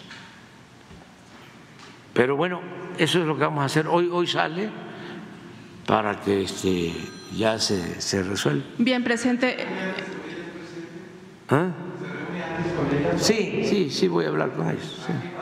Sí, aquí, aquí, ¿A qué hora? Pues yo creo que además que termine de, mi, de desayunar mis, mis tlacoyos. Hoy me toca tlacoyos. Bien, presidente, en otro Este, tema. En otro tema, hace casi dos meses Javier Vargas Zempoatecatl fue designado como titular del órgano especializado en quejas y denuncias e investigaciones de la Secretaría de la Función Pública, luego de dejar la Secretaría de la Contraloría durante la administración del exgobernador Alfredo del Mazo. Dicho nombramiento pues, ha causado extrañeza, sobre todo reacciones debido a que Vargas Zempoatecatl perteneció al equipo que exoneró al expresidente Enrique Peña Nieto y a su entonces esposa por el caso de la Casa Blanca. Y aunque ahora el nuevo gobierno, liderado por la gobernadora Delfina Gómez, está revisando su desempeño, pues se da justo este nombramiento en esta dependencia federal, donde, por cierto, en el 2019, la exsecretaria Irma Herendida Sandoval instruyó presentar una denuncia penal por la desaparición del expediente original del presunto conflicto de intereses del expresidente Peña Nieto con Grupo IGA. Eh, este funcionario impidió inhabilitar a Grupo IGA, por lo que permitió que ésta continuase licitando obras. Preguntarle si usted conocía de este nombramiento, si es así, pues saber su opinión al respecto ¿Y qué lectura se debe de tomar sobre esta designación? Pues no tengo conocimiento del nombramiento. Lo hizo la Secretaría de la Función Pública, ¿no? Pues vamos a pedirle que ellos este, informen. Pero en caso de, de haber sido esta designación, ¿cuál sería su opinión? Pero es que no tengo los elementos. No puedo hacer un juicio sumario Vamos a esperar a que informen los de la Secretaría de la Función Pública. Además, esa es su responsabilidad, porque si fuese en la Secretaría de Gobernación o en Seguridad Pública o en Presidencia, pero es en la Secretaría de la Función Pública, que ese es su trabajo, cuidar de que los servidores públicos no tengan antecedentes penales, sean gentes íntegras, que no hayan sido eh, sometidos a juicios. Esa es su función. Entonces vamos a esperar que nos den. Y en caso de que se corroborara esa designación, ¿usted eh, fijaría alguna postura respecto a esto? Ellos mismos, la función pública, ellos saben que no podemos nosotros infringir la ley, que tenemos que actuar con rectitud. Bien, presidente. Eh, en otro tema, nuevamente, pues en el Poder Judicial se desacata la orden de no contratar empresas que han sido señaladas por actos de corrupción, como es el caso de eh, Instrumentos y Equipos Falcón, quien a través de una empresa moral, Genesis Healthcare Advisors, eh, que realizaron operaciones mensuales con montos millonarios durante los primeros 11 meses del 2023. El pasado 30 de noviembre se publicó en el Diario Oficial de la Federación un acuerdo que permite a las dependencias de gobierno eh, volver a contratar a esta empresa. La sexta sala regional metropolitana del Tribunal Federal de Justicia Administrativa no solo no inhabilitó a esta empresa, sino que además pues le devolvió sus potestades comerciales para ser contratada en licitaciones públicas y le levantaron la multa de 100 millones de pesos que no corresponden al año patrimonial eh, que ha generado al Estado. Al parecer, eh, la Secretaría de la Función Pública y la Fiscalía General de la República podrían intervenir en esta empresa para que rinda cuentas. Sin embargo, bueno, pues preguntarle, presidente, cómo se puede garantizar que empresas que están o que fueron señaladas por actos de corrupción, pues sigan continuando eh, realizando pues este tipo de contratos irregulares y prácticas monopólicas. Pues tampoco tengo la información precisa. Creo que la Secretaría de la Función Pública puede explicarnos. ¿Qué, dependencia fue la que adquirió? Eh, bueno, la sexta sala de regional metropolitana del Tribunal Federal es el que la que le ah, nuevamente es, estos. Es una, un juicio, pues. Así es. Y, ellos exoneran a la empresa. Sí. Ah. ¿Cuál es su opinión también en ese sentido? Pues eh, ya sabemos, ¿no? Que el Poder Judicial pues no actúa con integridad, y eso ya es de dominio público. también con honrosas excepciones, para no generalizar, pero el Poder Judicial está podrido. Y ojalá y ayudaran todos ustedes a que eh, se avance en el propósito de reformar el Poder Judicial y que se impulse la propuesta, porque yo no veo otra opción para limpiar el Poder Judicial que la de aplicar el método democrático, que el pueblo elija a los jueces, a los magistrados y a los ministros, así como se elige a los diputados, a los senadores, a los presidentes municipales, a los gobernadores, al presidente de la República. No veo otra posibilidad de limpiar el Poder Judicial. Está echado a perder completamente, de arriba abajo y de abajo hacia arriba. Impera la corrupción Ayer estábamos viendo, más para ponerles un ejemplo, pero aquí me pasaría todo el día hablando de eso. Este, de una juez que eh, amparó al que fue gobernador en Tamaulipas ¿Lo amparó o lo exoneró? Y entonces, desde ayer en la mañana que vimos esto, ah, sí, canceló la orden de presión. Entonces decimos, a ver, yo le planteé eh, al subsecretario, al general Bush. ¿Qué antecedentes tiene la juez? ¿Qué otros casos hay? Porque está tan descompuesto y tan podrido el Poder Judicial que siempre hay eh, componendas, ligas, contubernio. Bueno, hoy en la mañana ya me informó de que esta juez también le dio, no sé si protección o amparo, a un funcionario, a ver si te manda la nota, el general Bush. A mí, esto al fiscal anticorrupción de Tamaulipas en el tiempo del señor Cabeza de Vaca. La misma juez.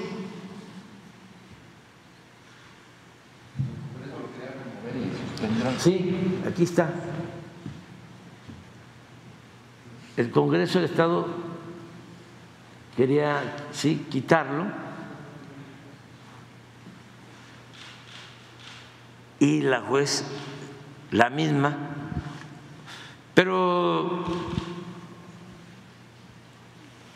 es este ya una constante. Cuando uno ve un caso así, a ver, ¿cómo que no tiene relación? ¿Qué otra cosa ha hecho? ¿A quién ha dejado en libertad?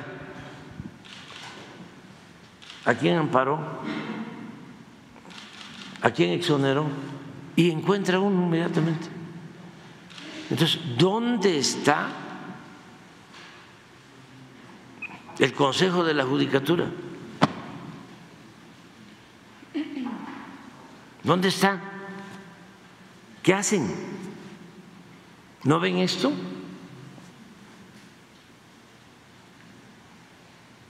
Porque es más que evidente que existe esta relación de complicidad. es una red de intereses, de componendas. Entonces, ¿cómo vamos a salir adelante así? Ya lo que tiene que ver con el poder ejecutivo se está limpiando.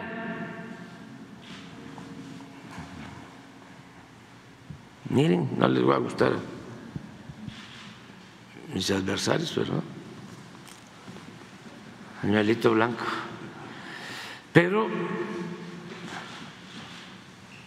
hay división de poderes y equilibrio de poderes en una verdadera democracia. Entonces, no es posible, ¿no? Que el Poder Ejecutivo esté haciendo un esfuerzo para acabar con la corrupción, que no hay impunidad. De una u otra forma ha mejorado mucho el Poder Legislativo, pero el Poder Judicial es un retroceso, cada vez peor. Eso que hizo el ministro Laines en un mes, a ver si me ayudan ustedes, tres decisiones de un ministro. Una, fíjense, esto es para la gente, no para los del Instituto de, de Investigaciones Jurídicas de la, de la, de la UNAM, este, los jurisconsultos. No, no, no, no, para el pueblo, porque eh, lo que cuenta más siempre es el juicio práctico, el sentido común, que es a veces, en estos casos, el menos común de los sentidos. Eh, resuelve el Poder Legislativo cancelar el fideicomiso del Poder Judicial que utilizan para que jueces, magistrados, ministros ganen hasta 700 mil pesos mensuales, violando la Constitución que en su artículo 127 establece que nadie debe ganar más que el presidente de la República. Ganan cuatro veces más que lo que yo obtengo por mi trabajo. Estamos hablando del Poder Judicial, el poder que tiene que velar por el cumplimiento de la Constitución y de las leyes. Pues mediante triquiñuelas se amparan y dejan sin efecto el artículo 127 de la Constitución. Luego tienen un fideicomiso, porque no es nada más que ganen más, que, que, obtengan más ingresos, sino que tienen prestaciones de todo tipo.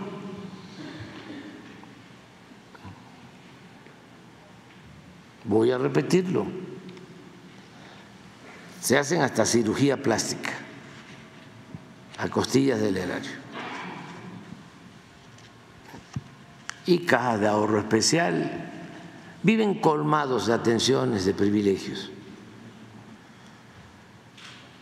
Resuelve el Poder Legislativo que ya no usen ese fideicomiso 15 mil millones, incluso la presidenta decide que van a destinar esos recursos para la reconstrucción de Acapulco y luego no sé si no le hicieron caso o era un truco ya ensayado de antemano y empiezan a los mismos jueces a ampararse para que el fideicomiso no se destine a los damnificados de Acapulco. Pero llega la Corte, porque llueven los amparos defendiendo su fideicomiso. Y el ministro Laines decide suspender la decisión del el poder legislativo, de otro poder. Esa es una. Pero a ver, acuérdenme. Ah, Nuevo León, Nuevo León, Nuevo León, Nuevo León. Como están subordinados al bloque conservador y no le convenía al bloque conservador que hubiese otro candidato, porque les dividía supuestamente, ¿no? sus simpatías en las clases medias, también pensando que ellos son los dueños de las clases medias, así de manera muy corporativa, como si los de las clases medias fuesen borregos y no tuviesen criterio y no fuesen conscientes. Porque hay mucha gente de las clases medias que no quiere más corrupción, están hartos de la corrupción y no van a estar apoyando a quienes representan la corrupción. Imagínense que en los equipos del bloque conservador acaba de cumplirse 25 años que aprobaron el PRI y el PAN el FOAPROA un 12 de diciembre, Día de la Virgen de Guadalupe. Aprobaron el FOAPRO hace 25 años para convertir deudas privadas de unos cuantos en deuda pública, en deuda de todos. Tres billones de pesos.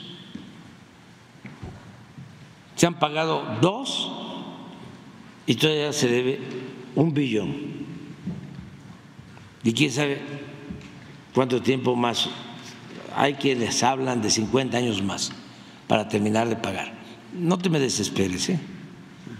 porque esto es muy importante. Entonces, eh, se pusieron de acuerdo y aprobaron el, el, el FOA-PROA en, estos eh, acuerdos eh, que toman, eh, piensan que la gente, los de las clases medias, no, no se dan cuenta. Creen que el de la clase media no se da cuenta de cómo aumentaban la gasolina que los de la clase media no se daban cuenta o no les afectaba los aumentos constantes en el precio de la luz, que los de las clases medias estaban muy felices por los aumentos de impuestos. ¿Y por qué suponen que las clases medias van a seguir votando por ellos? ¿Qué es lo de la clase media? ¿No se enteraron de que había un narcoestado?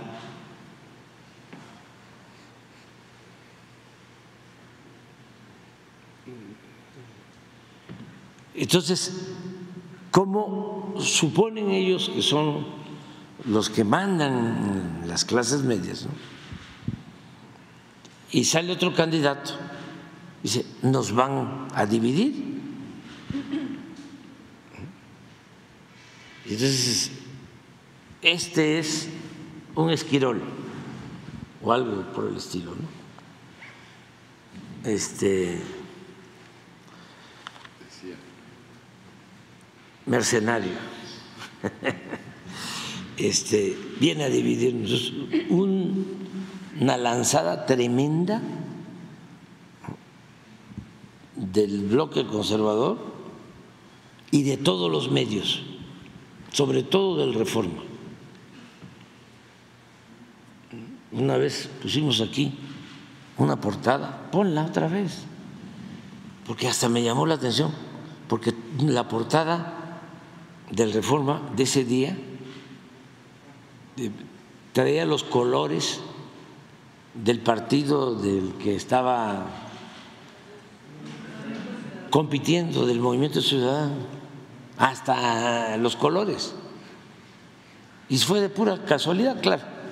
Ya hablamos de que son predecibles, ¿no? Pero bueno, entonces, tienen a Laines ahí sentado, sentadito, haciendo guardia.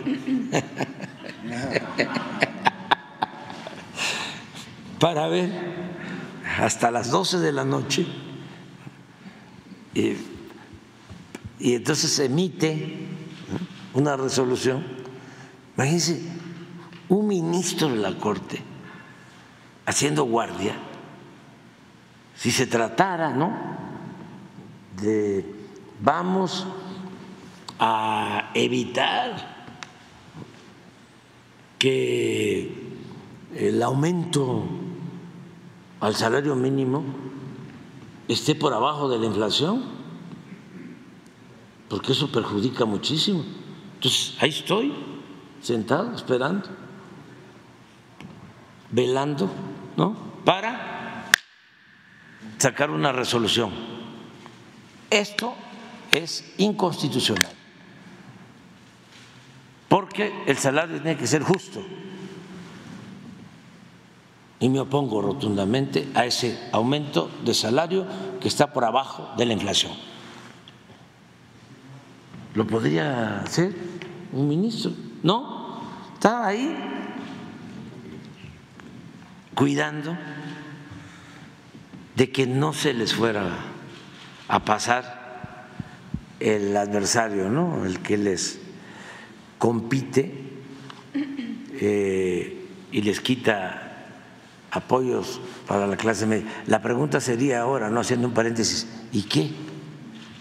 Ya con eso ya levantaron, ya, o sea, ya, pues no me puedo meter yo en esas cosas, pero digo, estamos hablando aquí de cuestiones de, de la ciencia política, ¿no? Bueno, entonces segundo, no, falta el tercero, falta el tercero de la INES se avienta la Inés la cancelación del decreto para que no se comercialice, la Inés cancela el decreto que emití para que no se comercializara comercializaran los vapeadores no se midió. Y si hacen la revisión, argumenta o esgrime de que afecta la relación comercial, mercantil y la salud. ¿Dónde queda? El daño tan terrible que hacen los vapeadores, al grado que le digo al señor Laines y a todos los del Poder Judicial y a los abogados que piensan como él y a los que nada más están eh, buscando el lucro, que solo tienen como Dios al dinero, que voy a enviar una iniciativa de ley antes de irme para prohibir lo de los vapeadores, porque está demostrado técnica, científicamente, que dañan a los jóvenes, les destruyen los pulmones, todas las vías respiratorias. ¿Cómo me voy a quedar así? Nada más porque ya Laines decidió. Entonces, ah, aquí está, mire, mire cómo está de a naranja, naranja, naranja.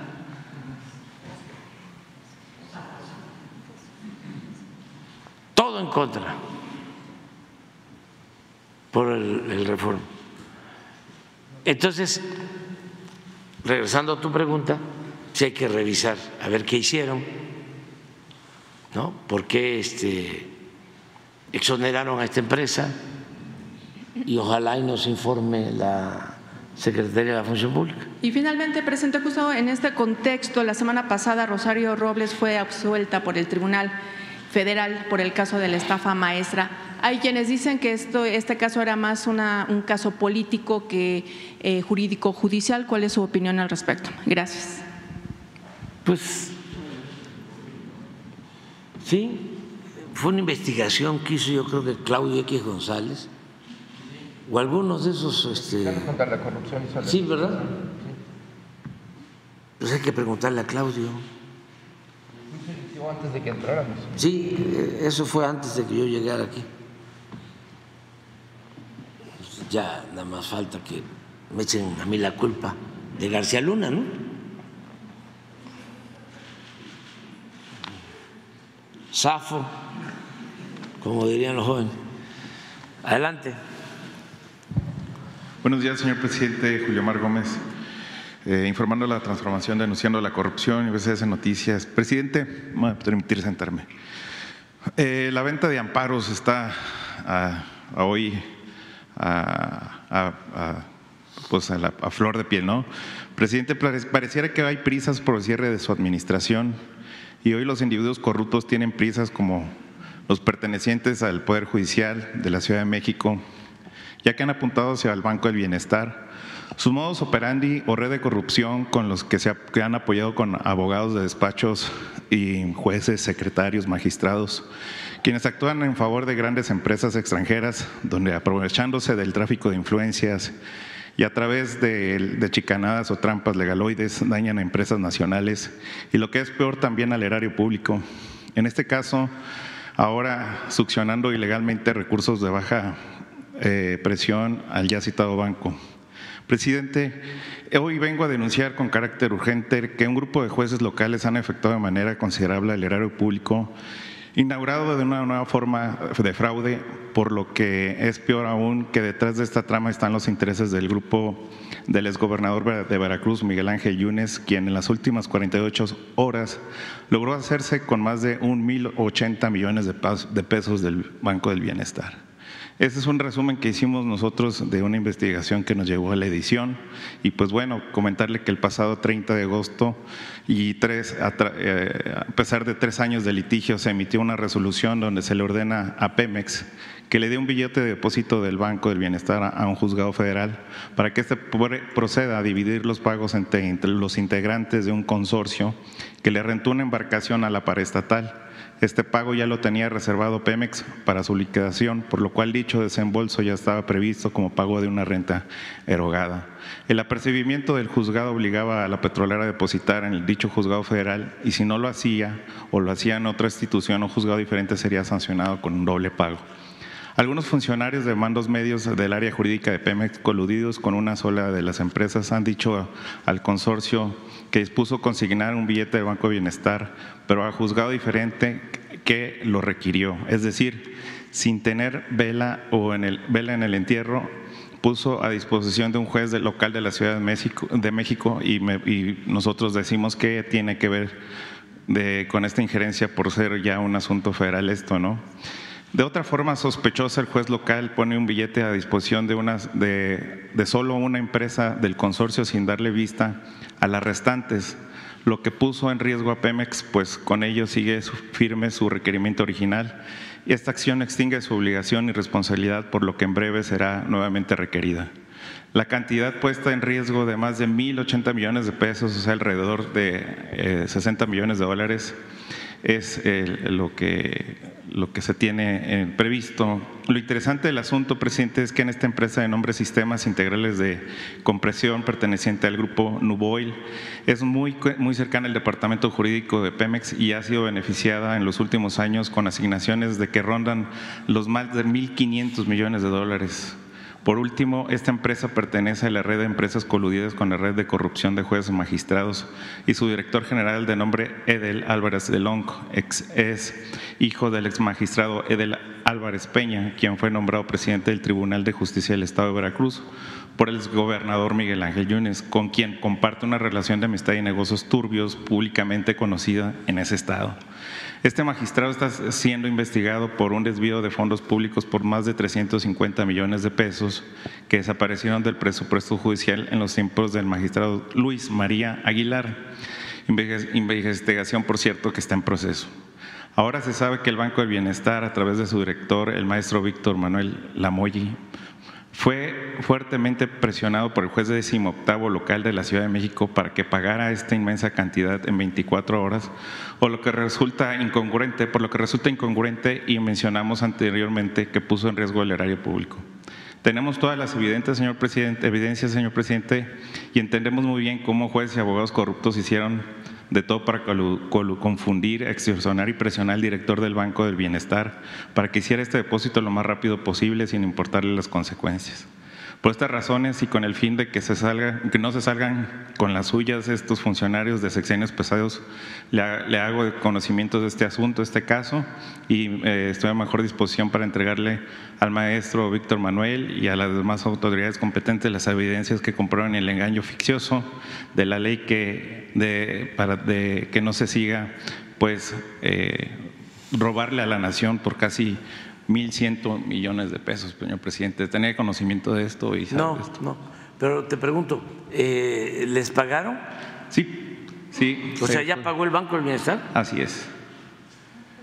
Es lo que se tiene, es un, es un depósito que se, que se lo dio Pemex al, Banco de Bienestar para que hiciera fuera el, el vínculo, vaya, para hacer ese depósito. No creo.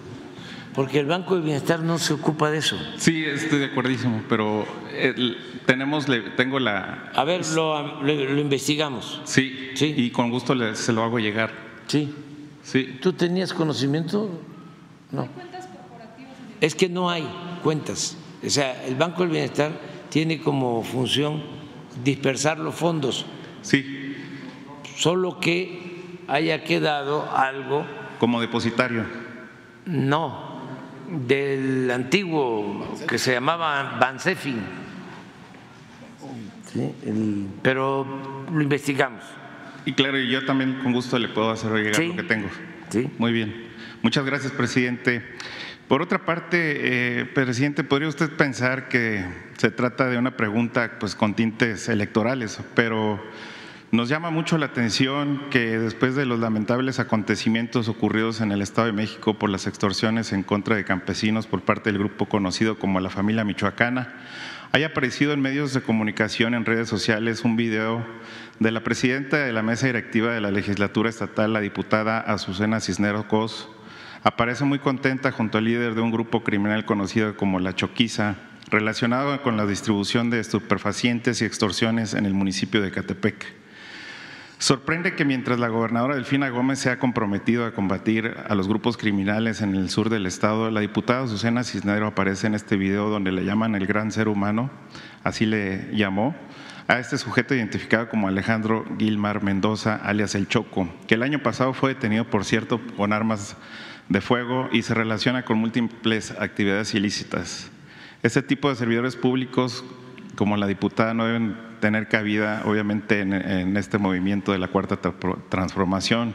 La pregunta es, ¿qué medidas se deben de tomar para evitar que diputados y otras autoridades, por sus aspiraciones políticas, terminen pactando con criminales? ¿Considera usted, presidente, que de haber mano, debe de haber mano dura para, por parte de Morena para sancionar este tipo de conductas tan poca éticas y quizás ilícitas como la de la diputada Susana Cisneros. Esto también es referencia ya que varias aspiraciones políticas a cargos públicos desde presidentes municipales y diputados, pues deben de ser revisados, presidente, dado que hay muchas personas que no tienen las manos limpias y quieren estar, ser parte de esta cuarta transformación, agarrarse. Bueno, tú mismo lo dijiste, sí tiene eh, tintes eh, electorales, ¿sí? Parece. Sí, cómo no. Porque este, esta compañera, yo como ando recorriendo, ahora he estado en el Estado de México, he visto algunas pintas en Ecatepec. Yo creo que aspira a algo en Ecatepec. Sí, ¿verdad? ¿La qué? Ah, entonces, ¿de qué partido? Pues de Morena. Ah, digo, para que no nos vayan a este, este culpar aquí de que estamos haciendo promoción. Yo no sé de qué partido. Pero no, es eso. Bueno, ya, ya lo expusiste. Bueno, sí, también, eh, con gusto también le comparto lo que hemos obtenido en redes sociales. Presidente, ya como es costumbre, este, pues a través de un servidor, eh, compañeros del medio de, la presidencia de corresponsales, pues eh, me han solicitado que si tenía la oportunidad de pues hablar con usted, de poner la palabra, pues que si nos haría el favor de ser la foto del cierre de año y pues obviamente importantísimo para nosotros. No están todos aquí, pero sí que pusieron una sí, fecha. Vamos a poner una fecha. Sí. Y yo les, la verdad, este, sí les agradezco mucho a todas y a todos, porque nada más eh, levantarse temprano, ¿no? Estar aquí, ¿sí? y además cuando preguntan y eh, pues hay pasiones, ¿no? O sea, los que preguntan de una manera, los que preguntan de otra y todo, pero eh, están aquí y eso es muy importante, mucho, muy importante. No podríamos, sería un monólogo, ¿no? Claro. Que yo estuviese nada más hablando, si no hay preguntas, ¿no? Si no, este, ustedes eh, hacen preguntas, piden que se aclaren cosas y denuncian. Entonces sí, nos tomamos la foto, más que si les parece para la semana que viene, ¿no? Sí, para que puedan venir los compañeros. Eh, Yo voy a estar el 21, eh, perdón, el 18, eh, este, voy a estar aquí, 18. Bueno, pues sí, 19. ¿eh? Ah, el 20 sí, es en Acapulco, pero sí lunes y martes. Puede ser 18, 19, 20 no, porque es Acapulco, pero 21 sí, vamos a estar aquí. Este, también les comento que hoy salimos a Campeche en la tarde eh, vamos a la inauguración del tren Maya y el sábado vamos a Monterrey y vamos a Nuevo Laredo. Eh, luego el lunes, después de la reunión de seguridad y de la conferencia, vamos a inaugurar la presa de Santa María. En el Rosario. En el Rosario. Luego tenemos otra inauguración de una primera etapa del acueducto Agua Saludable para la Laguna, el día 21. El día 22 vamos a inaugurar el tren de Salina Cruz a Coatzacoalcos de pasajeros, pero además vamos a firmar convenios de los parques industriales del istmo con empresas el día 22. Ya también les aviso que el día 23 también vamos a andar por allá, por, por el sureste, 24, ese día sí no, no hay nada, no hay nada, 24, es, es, es viernes, ¿no? Domingo. Ah. Sí, pero el martes sí vamos a estar, el 26, el 26, y es muy probable, muy probable que el 26 eh, inauguremos eh, Mexicana. ¿Sí? Vuelvo a volar Mexicana. ¿De dónde a dónde? El 26. El 26, sí. Vamos a estar en, el inicio de todos los servicios, ya de la nueva línea mexicana, pero el 26. El 26. Ya lo vamos a ver, o sea, lo, estoy pensando. Este, luego vamos a estar, eh, vamos a inaugurar una primera etapa, es probable de la presa del Zapotillo para llevar agua a Guadalajara. Y el ah vamos a inaugurar la farmacia. Ah, la mega farmacia esa que les gusta mucho a mis adversarios donde va a haber de todo. Y ese creo que el 29 29, ¿verdad? Sí. Y el 31 vamos a, inaugurar el tren Maya de Cancún a Palenque. Eh, el día 2 nos vamos a quedar por allá, también tenemos otra actividad. El 3 vamos a conmemorar, eh, a recordar el fusilamiento, el asesinato de Felipe Carrillo Puerto. Vamos a ir a Motul, Yucatán, su tierra.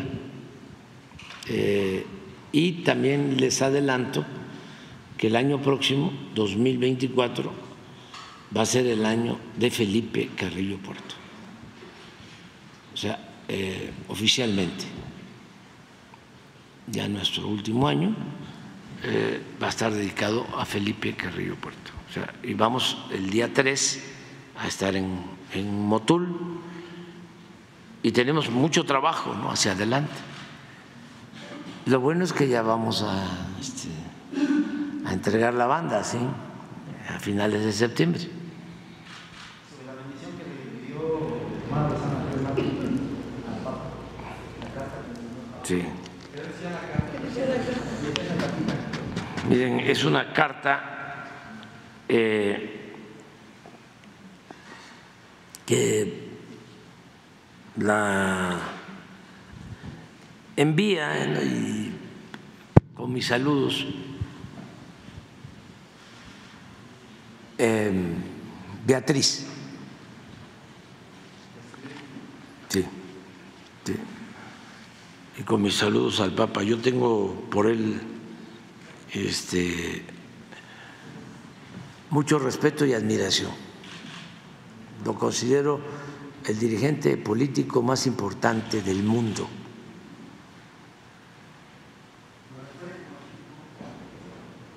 Este, sobre todo por su preferencia por eh, estar siempre a favor de los pobres, de los humillados, de los desposeídos. Eso no lo habíamos visto en otros tiempos. Y en la relación de los papas con México, en los momentos de transformación, en las tres transformaciones que han habido en el país, históricas, los papas no han estado del lado de las causas del pueblo en la independencia, pues imagínense que el padre de nuestra patria, fue excomulgado.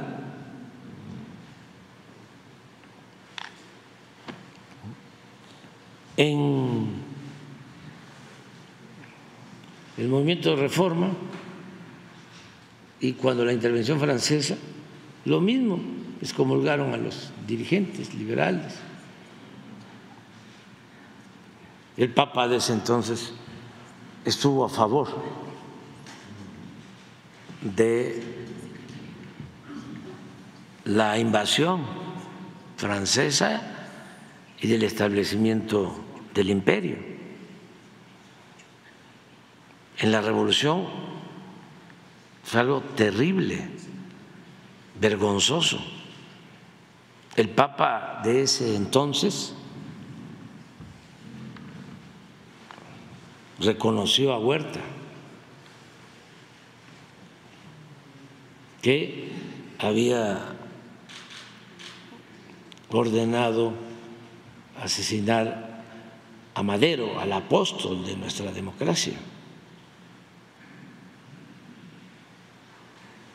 Ahora, Papa Francisco, respetuoso, a favor de los pobres, de los desposeídos, y la Iglesia católica en México se ha portado muy respetuoso con nuestro proceso de transformación, que ha sido pacífico, pero muy profundo, porque estamos arrancando de raíz la corrupción, por eso es muy radical. Y enoja a muchos, pero no hemos tenido problemas con la iglesia, ni con otras iglesias. También mi reconocimiento a las iglesias evangélicas de todas las denominaciones y a todas las religiones. y desde luego a los agnósticos y ateos, no creyentes, a todos mi respeto. No hemos tenido eh, una oposición de las iglesias.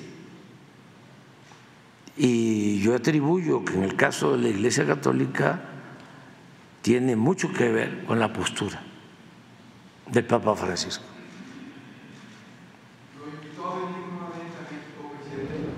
No, porque ya no está saliendo, no está saliendo y este, pero sí le tengo mucho respeto y se ha atrevido a fijar posturas que otros eh, no se atreven. Y les cuento, miren, aquí nos ha visitado, eh, nos han visitado dirigentes importantes como Salvador Allende, su discurso de Guadalajara es histórico es político eh, fallecido que más admiro, porque Allende eh, luchó muchos años por la democracia y siempre por la vía pacífica. Por eso duele mucho lo que le hicieron porque el que lucha con las armas sabe que se trata de vencer o morir, pero el que no quiere la violencia no merece un trato así. Nadie, pues, pero menos un pacifista. Y vaya que le insistieron que no se iba a poder la transformación de manera pacífica, si no era con las armas. Y en aquel entonces, pues predominaba más esa idea. Y él siempre luchando, buscando los cambios por la vía pacífica y electoral. A nosotros nos eh, influyó mucho, a mí me influyó mucho en eso, porque imagínense un fraude, otro fraude, ¿y cuántos eh, con razón sosteniendo así no vamos a poder? Las cartas están marcadas, los dados están cargados. No, sí vamos a poder. Además, esta es la vía, porque lo otro es muy doloroso. Lo otro es dar pretextos a los poderosos, que nada más tienen la fuerza bruta para reprimir. Entonces, Allende, ¿no? Importantísimo. Estuvo aquí el comandante Castro y han estado otros dirigentes. Pero cuando vino el Papa Francisco, si ustedes revisan sus discursos, sus homilías, van a encontrar que son de las posturas más claras, definidas, en favor de los pobres, en favor de los desposeídos, que haya externado un dirigente internacional, religioso o político. No hay nadie. Nada más que desde luego cuando él vino y eh, expresó sus ideas con esas intervenciones, pues eso no se destacó, pasó de noche. Todo fue, ¿cómo le llaman ustedes en el periodismo? Cuando se va a lo, accesorio, nota de color, ¿cómo es? Ah, la nota de color, sí. ¿Eh? Nota de color. Nota de color, sí, que es este, ¿eh? sí, que abrazó a un niño, que este, eh, sí, sí, sí, sí, sí, sí, sí, que este, sí, sí, sí, es este aderezo, pues, no, no el fondo, no, no, no, no el, no el fondo, pero si revisan esos, este eh, discursos, eh, habló sobre eh, el maltrato a las mujeres, habló sobre los jóvenes, habló sobre el maltrato a migrantes, desde luego habló de los pobres, habló del papel de las iglesias y de cómo las cúpulas de las iglesias no deben estar al servicio de los potentados. Habló de muchas cosas interesantes, pero en fin, ya nos vamos.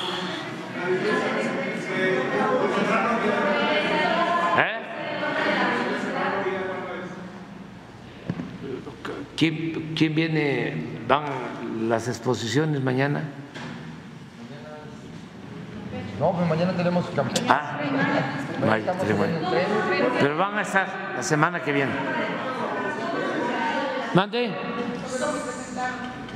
Eh, de, las personas, eh, eh, de las personas que ustedes encontraron habían sido eh, denunciadas como desaparecidas por hechos eh, relacionados con el crimen organizado, cuáles son las fechas, desde cuándo estaba reportado como desaparecido el Z40 y en el caso de la Ciudad de México, eh, saber si entendí bien la exposición, ¿ese censo se inició desde mucho antes que el nacional?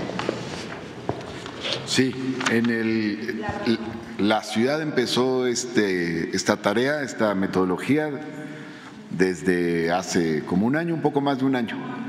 Empezó y es la que está utilizando ahora el gobierno federal, la Secretaría de Gobernación y otras instancias la están utilizando a nivel nacional, esta metodología que expusimos.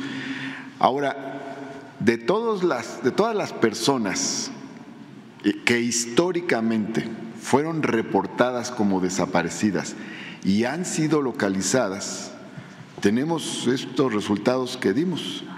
44% eh, fueron por ausencias voluntarias, 36% por algún tipo de conflicto personal o familiar o comunitario. Y luego 7% personas con algún padecimiento mental, 3% por accidentes y eh, solamente tenemos el caso de víctimas de delitos de alto impacto, que pueden ser, ahí entra lo que comentas, que puede ser de crimen organizado, secuestro, en fin, víctimas de delitos de alto impacto 4.8% y víctimas de homicidio 2.4%. Entonces, ese es, digamos, el, el, análisis de todas las personas que históricamente han sido localizadas en la Ciudad de México, que fueron reportadas en, en algún momento como desaparecidas. Por esto que dijimos, porque ¿qué deben hacer las instituciones del Estado? Pues buscar. Entonces, le, tenemos un reporte de personas desaparecidas, pues lo que se hace es, buscarlas. Hay varias metodologías. Eh, también hay casos donde tiene que haber una investigación de corte penal muy específico, pero se trabajó esta metodología de búsqueda generalizada a partir de estos datos. Eh, por ejemplo, cuando cruzamos con la todo el, padrón de los que se vacunaron contra el COVID, porque todo mundo acudió a vacunarse contra el COVID. Ahí encontramos a muchas personas en los listados que habían sido reportadas como desaparecidas y luego las encontramos en sus domicilios. Detonante, justamente en eso, en ese ángulo iba mi pregunta, ¿qué detonó? Digamos que eso fue uno de los aspectos donde pudimos encontrar, en efecto. Pero bueno, todo se fue sistematizando hasta que se hizo esta metodología y empezó a aplicarse por septiembre, por septiembre empezó a aplicarse cada vez más y es la que se ha compartido con el gobierno federal y el gobierno federal está llevando a cabo también con, con resultados que ya expuso la secretaria de Gobernación que son muy importantes.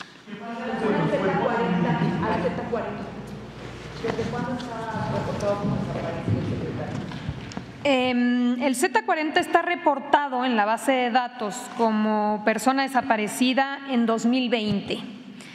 Em, y como este, em, otros presos más, ya hablábamos de más de 100 que hemos encontrado en las bases de datos de Plataforma México. esta base de datos se construye, digamos, de, eh, por un lado puede ser denuncias de personas que entran a la página y pueden subir este, estos reportes o también pueden venir de las comisiones estatales de búsqueda o de las propias fiscalías. Pero este es un caso, digamos, ejemplo, pues que permite notar cómo es público que esta persona está detenida y aún así cuando cruzamos las bases de datos lo encontramos eh, como reporte desaparecido. No tenemos la información. Ahora, puede ser anónimo, no, hay, no es obligatorio dar la identidad para poder subir un reporte. Entonces, cualquiera puede subirlo, incluso como veíamos, parte de la problemática de esta base de datos, pues tiene que ver con, con, con que hay este, mucha falta de información, que se puede subir un reporte desaparecido, pero como comentábamos, quizá solo con un apodo, sin ningún dato adicional. Entonces, por eso estamos haciendo un llamado a que nos ayuden a contribuir con mayor información, porque la lógica de tener un padrón eh, de personas desaparecidos, un registro de personas desaparecidas, es que el Estado mexicano pues los busque, que es lo que estamos haciendo a partir de mayo, un esfuerzo extraordinario de búsqueda. Precisamente esa es la demanda de los familiares, esa es la demanda de los colectivos, que todos los esfuerzos estén dirigidos a buscar a estas personas desaparecidas. Y eso es en lo que nos hemos abocado ahora, en buscarlas, porque de nada sirve una base de datos que pues ahí está muy bien como un repositorio, pero que finalmente no tiene utilidad para efectos de encontrar a estas personas. ¿Están pensando en en por en esta actualización? Se presentó la metodología de la Ciudad de México. Entonces, lo que eh, presentamos es el reporte nacional. Aquí se incluye a la Ciudad de México, como a todas las entidades federativas. Es un esfuerzo en todos los estados y en todos eh, los municipios, el esfuerzo de eh, el apoyo de bienestar, en la búsqueda casa por caso, en las llamadas telefónicas, es en todo el país. Entonces, ¿qué es lo que hicimos? Retomamos una metodología que ya está aprobada y que ha sido implementada por la Ciudad de México a través de ciertos pasos que hoy fueron presentados aquí. Con esa metodología hicimos este esfuerzo con eh, el registro que se tenía de los cerca de 110 mil registros de desaparecidos. Esto no acaba, vamos a continuar, por eso estamos haciendo el llamado a la ciudadanía. ¿Cuál es el objetivo? Idealmente que todos pasaran a ser personas o registros localizados, ¿cierto? Entonces tenemos en el caso de personas ubicadas ya indicios, pero no hemos podido ubicarlos. Ahí sería pues pasarlos a ubicados una vez que, que contemos con la prueba de vida y podamos verlos físicamente. Y por supuesto en el caso de los que no tienen identidad o sí tenemos su CURP pero no tenemos datos adicionales, pues es el llamado que estamos haciendo actualmente a darnos más datos, si se tiene más información sobre un posible domicilio, un posible teléfono que nos permita contar con, con más información precisamente para el objetivo lógico de este registro que es pues tratar de hacer todo el esfuerzo del Estado mexicano para localizar estas personas. No, hemos aquí, perdón. Sí, no, ese es, eso también es un, digamos, es un, es un asunto, pero aquí en realidad lo que hemos hecho pues es todo un esfuerzo de ir casa por casa. Secretario decía que era uno de los problemas centrales de los desaparecidos, como que es un asunto. Sí, no, hay que avanzar, hay que avanzar en la identificación, en todo lo que tiene que ver con ADN y hay muchas cosas pendientes en las cuales hay que ir avanzando. O esto aquí, con esto, o sea, los cadáveres. Lo concatenaron, vaya o no. Aquí. aquí lo que hemos logrado identificar, y lo veíamos en el caso de personas localizadas, tiene que ver con eh, aquellos que em, ya sea tengan indicios de, de perdón. Donde hay indicios de vida. Sí, que tengan indicios de vida o que tengamos algún acta de defunción. También cuando tenemos actas de defunciones los concentramos en personas eh, localizadas, es decir, puede ser en vida o también personas fallecidas. Ya, ya, ya, ya, Este, ¿Por qué no hacemos algo, si les parece? Es que este tema, hablando en plata, ¿no? ya lo estaban utilizando nuestros adversarios, los conservadores. Ya había una campaña que tiene que ver mucho con tu pregunta de y los 50 mil este, muertos. Sí, pero esto tiene que ver con desaparecidos. Lo otro son cuerpos que están. Sí, sí, pero son dos cosas distintas. Pero son dos cosas distintas y vamos a atenderlas todas. Pero quisimos, sí, primero, porque si aquí se expone esto, nos ayudan mucho. Familiares, eh, ¿quién nos ayuda más? La gente y lo que queremos es que donde están incompletos los datos nos ayuden. Sí, no, no. Eh, se les informó, se les informó. No, no, no, no, no. Y también el gobierno. Es nuestra responsabilidad. Sí, también, también. No, no, no, no. Pero nosotros tenemos que buscar que haya justicia. O sea, es nuestra responsabilidad. ¿Sí? Pero vamos por parte. Este, buscamos esto para tener una idea, porque la derecha, el conservadurismo,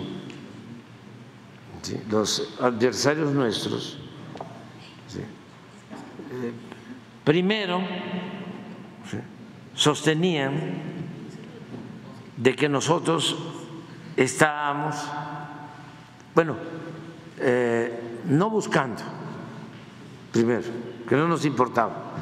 Nunca se había buscado tanto a desaparecidos como ahora, ni se había destinado tantos recursos para eso como ahora. Primero. Segundo, como hubieron cambios, así como eh, tomaron el Poder Judicial, estaba tomado el Ejecutivo. Por pseudodefensores de derechos humanos, quienes traficaban con el dolor de la gente, así como pseudoambientalistas, y etcétera, etcétera, de la sociedad civil, de las organizaciones no gubernamentales hasta financiados por el extranjero. Entonces, cuando hacemos cambios, dicen, quieren desaparecer a los eh, no, no, no encontrados. Llegaron incluso a decir de que todos los desaparecidos eh, se habían eh, registrado en nuestro gobierno. Imagínense, eh, ya volteando perversamente las cosas, ahora resulta que hay más desaparecidos en el gobierno de nosotros que en el de Felipe Calderón.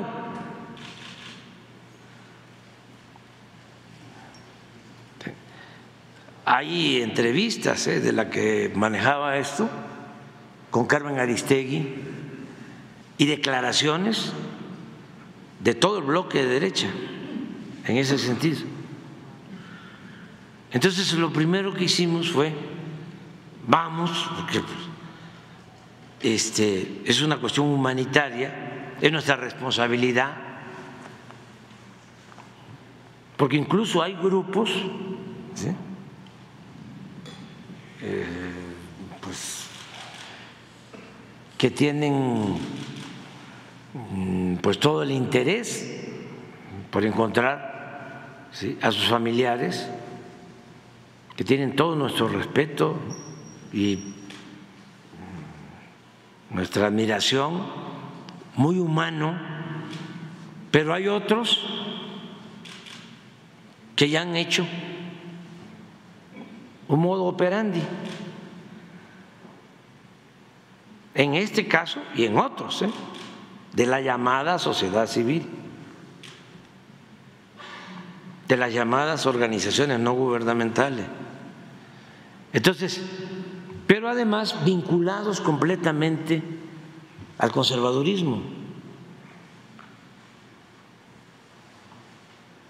a organizaciones de derechos humanos que están abiertamente en contra de nosotros. Cuando nosotros no mandamos a reprimir a nadie, a desaparecer a nadie, no torturamos, no permitimos masacres, y sin embargo ellos que se prestaron a la simulación en los momentos de autoritarismo y de represión, ahora se convierten en los paladines, en los que nos quieren sentar en el banquillo de los acusados. Entonces, por eso esto, entre otras cosas, vamos todos, el gobierno. ¿Qué nos van este, a decir a nosotros si venimos de la lucha social? Si venimos de defender los derechos humanos. Lo puedo probar, todavía ni existía la Comisión de Derechos Humanos, yo ya estaba defendiendo a desaparecidos. No vengo de la academia, no soy teórico, vengo de luchar con la gente y tengo convicciones y tengo principios. No soy un simulador. Entonces, optamos por esto. Esta es una parte. Cada mes o cada dos meses vamos a estar informando. ¿Sí? ¿Por qué? Si no informamos, desinforman, aunque parezca una obviedad, se dedican a eso. Entonces es importante eh, eh, que la gente tenga toda la información y las madres buscadoras y los familiares de las víctimas. Esto es una cosa. Entonces tú dices, y los 50 mil este, fallecidos o cuerpos no identificados, ese es otro eh, asunto que estamos atendiendo también. Es otro proceso de búsqueda, pero vamos a informarlo aquí también, porque hemos avanzado también en ese sentido. son, son cosas distintas. Entonces, esto es para decir, a ver, no borramos a nadie, incluso los 16 mil que ya están identificados no se van a borrar. ¿Sabemos la naturaleza de esas, personas organizadas como, la Ciudad de México? Sí. ¿Desagregado cuántas corresponden a, a, aislamientos voluntarios? ¿Cuántas son? Todo, todo, todo. Y lo vamos a subir también a las redes, porque además nos importa mucho que nos ayuden a complementar los datos. Todas, todas. Me reuní con todos los gobernadores, me reuní con todos los gobernadores, participaron todos los servidores de la nación, se fue casa por casa, pero todavía no terminamos, porque, por ejemplo, estos 17.843, ¿sí? sí eh, hay indicios de que sí, pero no, pero no tenemos como en el caso de los 16 mil, en donde hay entrevista, ¿sí? hay acta levantada, prueba de vida, pues. En, posterior se está pensando en una prueba, no sé, casos más complicados, la ADN, por ejemplo. ¿Cómo? El ADN, por ejemplo. Sí, sí, no vamos a terminar. Este, o sea, digo, hasta el final, hasta el final vamos a ir avanzando y viendo, porque todavía sigue la búsqueda y la vamos a continuar. La vamos a continuar.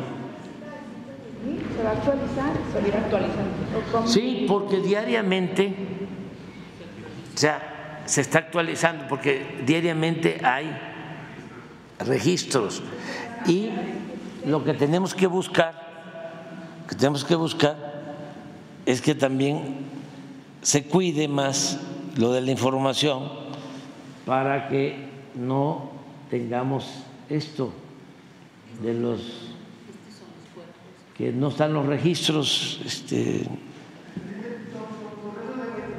esas cifras, 26, 36, el estatus sería desaparecido y luego pensando un poco la última, la de 12 mil, dice confirmación de desapariciones.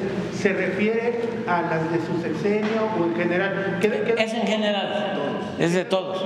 Y las otras, el resto son como... También todos, todos, todos, todos, todos. Y se va a presentar por años también. Eso sería alrededor de 80 mil desapariciones. ¿Desaparecidas? ¿Perdón, desaparecidas? ¿Cuál sería por, por... la nueva cifra? Ah, no, no, no, no, no, no, no, no nos metamos a eso. Lo que pasa que ahí con Carmen Aristegui, ¿sí? Llegaban, llegaron a decir que habían 126 mil desaparecidos. Entonces, ya, este, como estamos viendo, no es así. ¿Sí? Desaparecidas. Todavía no terminamos, todavía no terminamos, no, no, no, porque vamos, esto mismo lo tenemos que poner por estado, ¿sí? y lo y saben también que este, quisimos hacerlo ahora y lo cuidamos, lo cuidamos, porque eh, eh, son como buitres de veras. O sea, eh, eh, traen un enojo enfermizo. Entonces, si ponemos un estado donde hay más, inmediatamente se van sobre eso. O como la pregunta del compañero, ¿y los cuánto dijiste? 50 mil. Déjanos ver si son 50 mil. Por eso, pero, me avientas una así. O sea, espérate, o sea. No por eso, pero no queremos contestarte ahora, porque sería este eh, una improvisación. Vamos a seguir con esto y también vamos a dar a conocer lo otro se invitó al Comité de Desaparición Forzada de la ONU. trabajo vino a la visita de expertos. ¿Esa colaboración seguirá? Sí, todas. ¿Se informará al Comité de Desaparición Forzada o cómo va a estar eso? Sí, ya se está informando y hay este, una relación, pero tenemos de parte de estas organizaciones mucha oposición. Por ejemplo, nombramos a Guadalupe a Terelupe, que es una mujer de convicciones, de principios, honesta. A ver, ¿por qué no explicas quién eres tú, de dónde vienes, de tu lucha social? Y, y ¿saben qué? La vetaron. La vetaron. Porque tenían este, eh, secuestrada esta eh, comisión, como otras. Tenemos que andar ahí limpiando, pero no solo es esto. Miren, yo recuerdo que eh, había una subsecretaria de Economía, este, que creo que la puso Graciela, Graciela, de subsecretaria de Economía. Y luego entró de secretaria de Economía Tatiana y la dejó. ¿Y bien? Ahí. Y venía de tiempo atrás. De repente entra de secretaria de Economía Raquel y le dice y me dice a mí Raquel yo quiero tener una este, subsecretaria o subsecretario, quiero cambiar. Entonces, como ha estado con nosotros mucho tiempo y este, se ha portado muy bien, esa era mi impresión ¿por qué no le dices, para no mandarla a su casa? Yo iba a decir una cosa, pero mejor no. Este, porque no soy mi ley, pues sí, lo voy a decir. Sí. Y ojalá y sirva, ¿no? Sí, porque se quedan callados. Este, bueno, y eh, se va. Ah, dicen, ah, eh, ofrece otras, como crearon tantos aparatos burocráticos, no saben cuántos este, puestos hay. No alcanzo y no los nombro porque como no hacen mucho, eh, nos ahorramos el dinero, ¿no? ¿Sí? Este, me refiero a los de arriba. Los de abajo no se toca a ninguno. Digo, ofrécele algo, ¿no? Que además que nos ayude en otras cosas. No, no aceptó, se fue. Pero a la semana, una marcha de los de Claudia que González y que ahí viene la señora en la marcha. Del INE no se toca. A la semana. No tiene caso. Pero lo que quiero decirles es que nos hemos pasado bastante tiempo ¿sí? Eh, viendo gente que no está de acuerdo con nuestro proyecto. Y un acto de deshonestidad se quedan, porque si uno no está de acuerdo, solo que pues tenga uno mucha necesidad, ¿no? pero no es el caso. ¿eh? Este, entonces tenemos que andar eh, limpiando porque eh, estaban metidos, no, pobre nuestro prócer Madero, imagínense, 34 años de dictadura porfirista, llega él, este, cómo desmontar esa estructura, además esa manera de pensar, que es un poco lo que nos pasa también ahora. Son 36 años de política neoliberal. Lavaron el cerebro de muchos. O sea, eh, les funcionó. ¿Por qué no pones la carta? ahorita que termine Terelupe, del departamento, del jefe del, Departamento de Estado, de Will Wilson, cuando hablaba de cómo dominar México, ¿sí? Pero mientras explica, mientras busca la carta, ¿por qué no te, por qué no te aceptaron? ¿Por qué no te aceptan? ¿De dónde vienes? Buenos días a todos y todas. ¿De qué Presidente. ¿De la de Claudia González? Este... No, no tengo esas cartas credenciales. eh, buenos días, soy Teresa Guadalupe Reyes Sagún, soy servidora pública y, eh, bueno, mis, mi antecedente fundamental es que tengo casi 41 años en la lucha social y popular en este país, que es mi país, y junto a mi pueblo. He estado en el movimiento urbano, he estado en luchas por defensa de los derechos humanos, en defensa del agua, en defensa de la tierra, en defensa de los desaparecidos, de los perseguidos.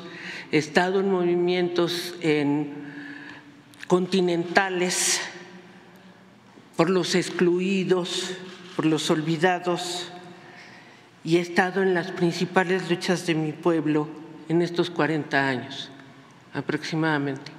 En términos académicos, tengo una licenciatura honrosamente en la UNAM y una maestría en Derechos Humanos en la UACM y estoy terminando el doctorado.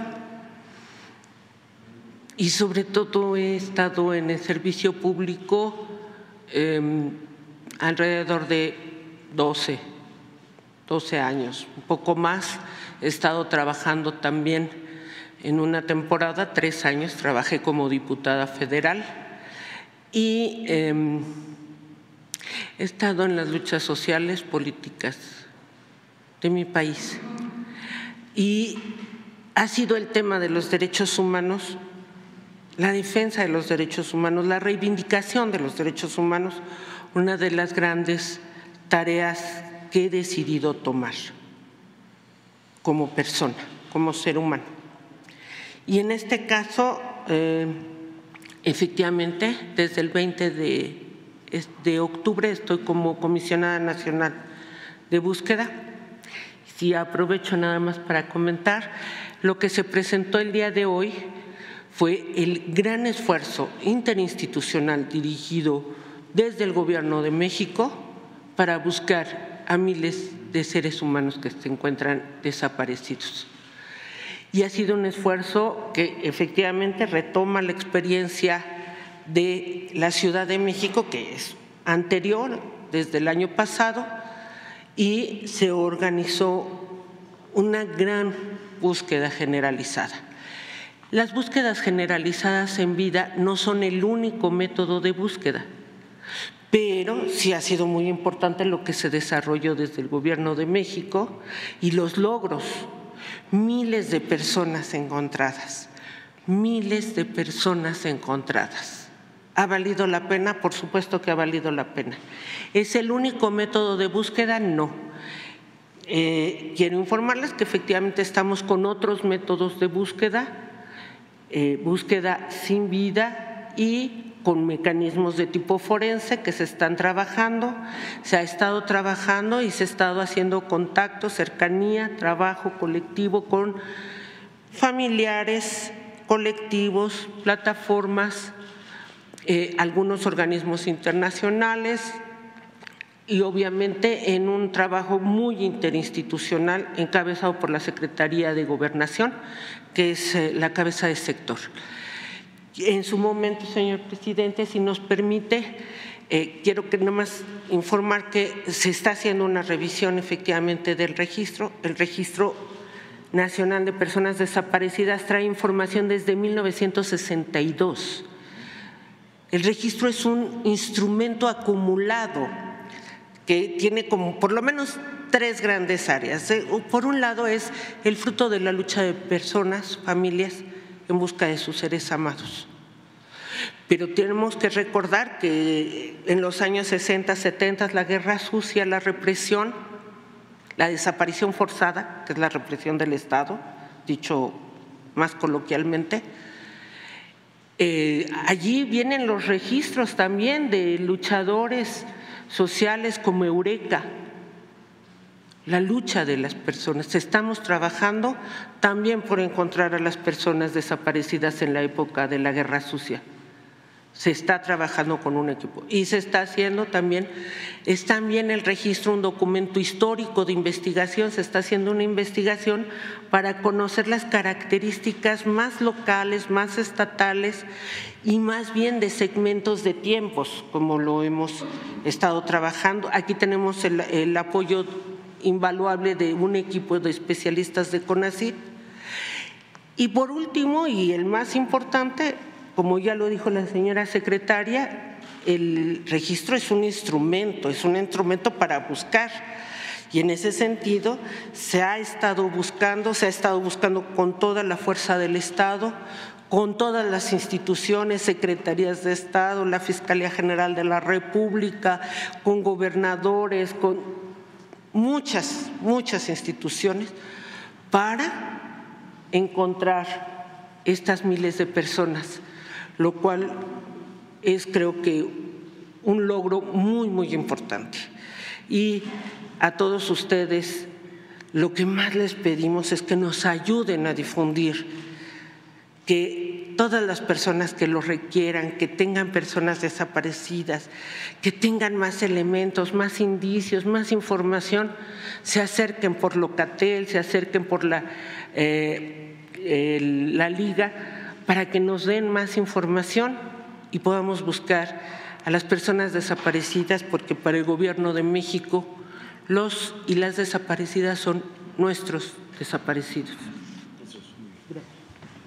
Bueno, pero este, no dijiste de que te impugnaron. Bueno, me impugnaron porque el argumento al parecer es, em, dijeron varias cosas, una que no era experta en desapariciones, no hay una categoría de expertise en desapariciones, hay categorías de expertise en el bloque generalizado de los derechos humanos. Y en ese eh, sí tengo experiencia y sí tengo capacidad y tengo vocación. Y la otra es que sí he estado muy cercana a la izquierda, al señor presidente, a las luchas de mi pueblo. Sí, efectivamente sí.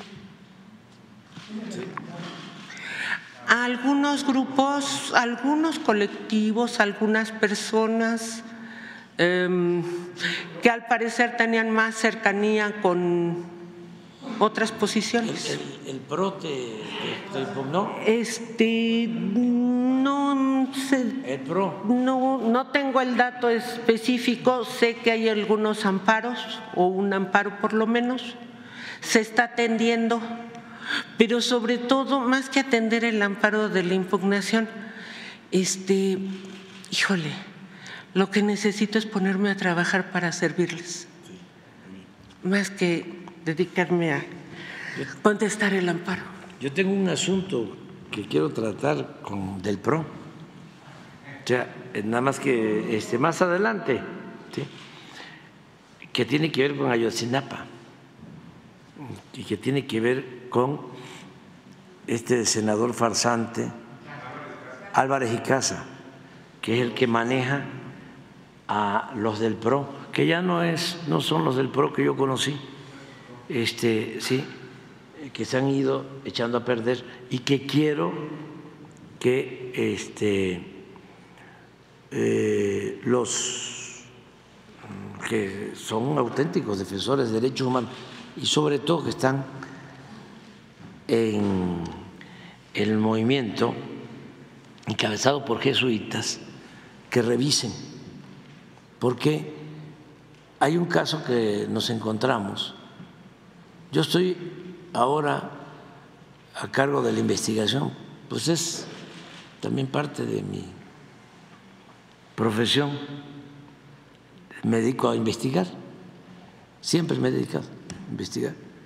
Y ahora con lo de la desaparición de los jóvenes de Ayotzinapa, me metí a ver todo me estoy metiendo a ver todo. Declaraciones de detenidos, los torturados, y, todo, y me estoy encontrando cosas raras, muy raras, o sea, porque está enmarañado todo el, asunto. Se habló de eh, el pacto del silencio, pero hay más que eso, con el propósito de que no se conocieran los hechos. Bueno, eso es lo que yo eh, supongo, que no eh, se lograra nunca eh, conocer la verdad, con el propósito de dañar al Estado mexicano, de socavar a instituciones. Es mi hipótesis, pero lo que me llamó mucho la atención es que, eh, como a todos les consta, detienen a supuestos responsables de la desaparición de los jóvenes y eh, crearon la llamada verdad histórica, que eso eh, está descartado. todo eso fue un invento, lo de la verdad histórica. Hasta ahí está, está bien. Pero hay dos cosas, ¿no? Que me llaman la atención. Una, eh, ¿cómo es que los del PRO, que son defensores de los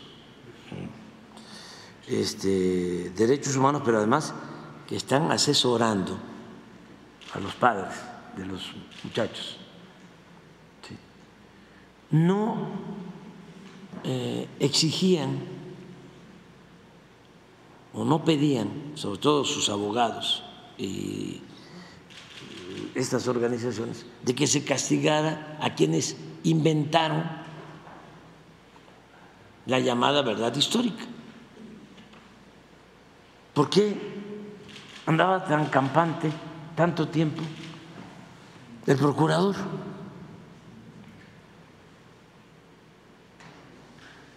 Eh, ¿cómo se llama?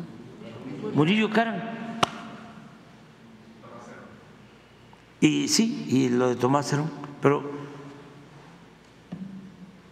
si ellos, hay testimonios, se hicieron responsables de la investigación y del resultado de la supuesta verdad histórica. ¿Por qué se callaban? Pero lo que más me llamó la atención es que cuando tomamos la decisión, porque hay elementos de que son responsables, y se toma la decisión de que se soliciten las órdenes de aprehensión y se detienen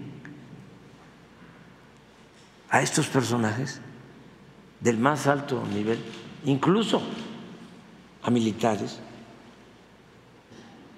los defensores de derechos humanos, los abogados, en vez de reconocerlo, me reclaman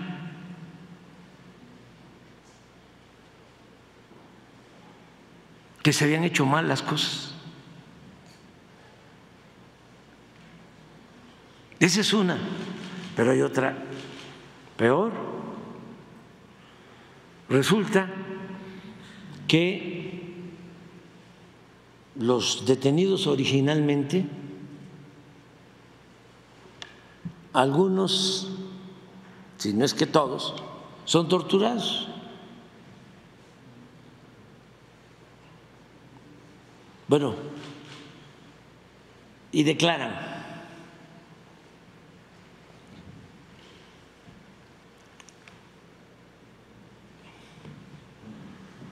como son torturados, eh, dicen, eh, sí participé, algunos, yo sí participé, y pasó esto y esto y esto y esto, y declaran. Incluso algunos no torturados se declararon, pero después alegan o argumentan en su defensa de que fueron torturados.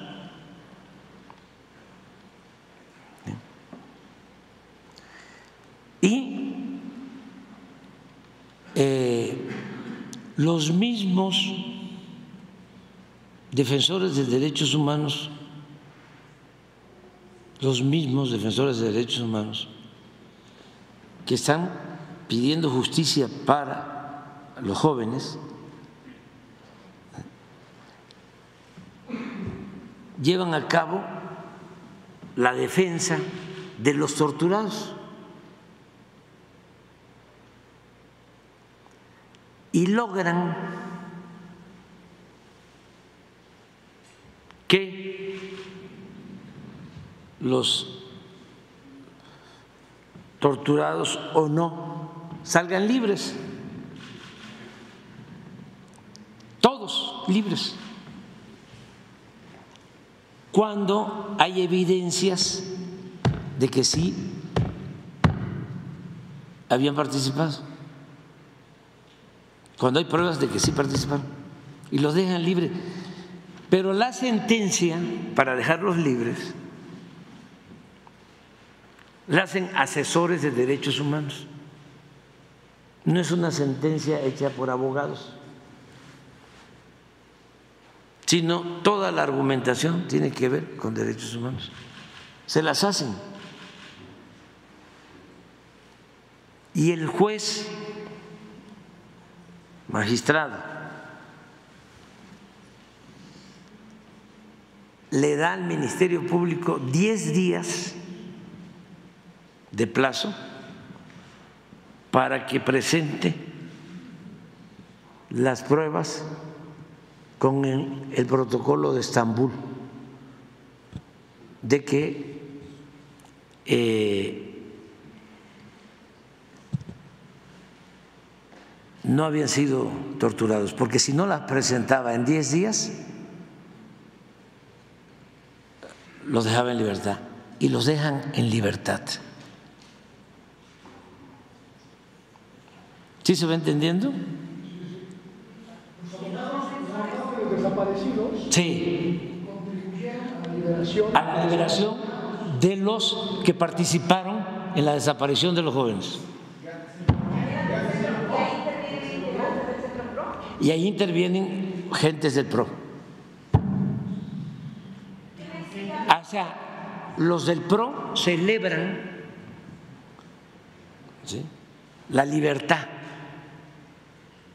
de los eh, torturados.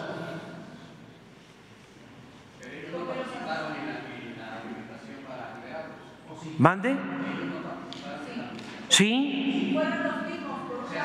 Por un lado defienden a las víctimas, pero por el otro lado participan para dar la libertad a los que argumentan, con elementos o no, de que fueron torturados y eso lleva a que los dejen libres. Entonces, ¿por qué me entero de esto? Porque tengo las pruebas de que los que supuestamente habían eh, denunciado que habían eh, eh, sido víctimas de tortura, después declaran como testigos protegidos libres de que sí habían participado. doble cachucha? Pues es que ayúdenme, pues por eso lo digo. Ah, claro, o sea, sí, sí, pero lo que quiero saber es qué hay en el fondo. O sea, ¿cómo, cómo, cómo, cómo dice, dice, dice este, un boletín del el PRO? La sentencia para liberar a los torturados es excelente.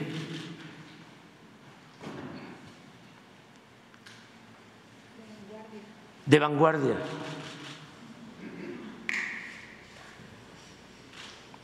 Y eso es lo que damos. ¿Saben cuántos salieron así? Más de 60. No, esos no, no estaban. Fundamentalmente este, de las bandas y algunas autoridades municipales. Pues es que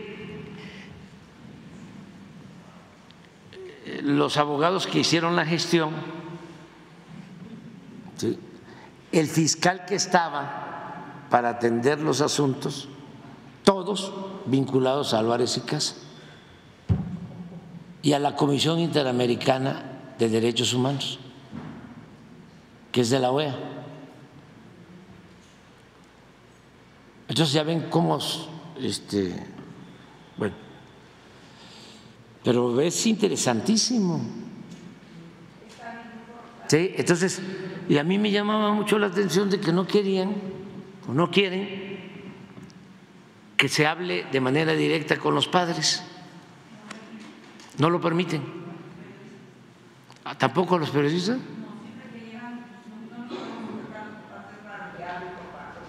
Sí.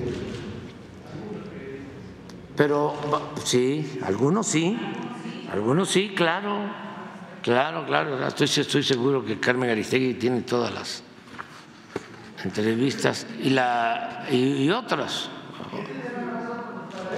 ¿La mantiene comunicación con los padres? Porque incluso ellos mismos habían dicho que, que, el vínculo de comunicación con su gobierno era Alejandro Encinas. Después de la salida de Encinas, ¿ha mantenido comunicación? Ah, ¿cómo no? Mañana este, el nuevo subsecretario, Arturo Medina, tiene una reunión con ellos y le pedí a Arturo que les explicara todo esto a los padres. No, no, no, no, no me quiero meter a ese tipo de cosas. Lo que quiero es que los padres sepan, porque los padres no saben esto que les estoy diciendo. O sea, los padres no saben de que la sentencia que dejó libres a quienes participaron, porque eso sí lo puedo probar, en la desaparición de los jóvenes, al menos algunos de los que participaron, tuvo que ver con un trabajo jurídico que hicieron eh, defensores de derechos humanos que también supuestamente los están asesorando a ellos. Sí, pero lo que no sé es por qué razón, y por eso me gustaría también, y por eso lo estoy planteando, porque el que estuvo en ese entonces es ahora director de eh, la Universidad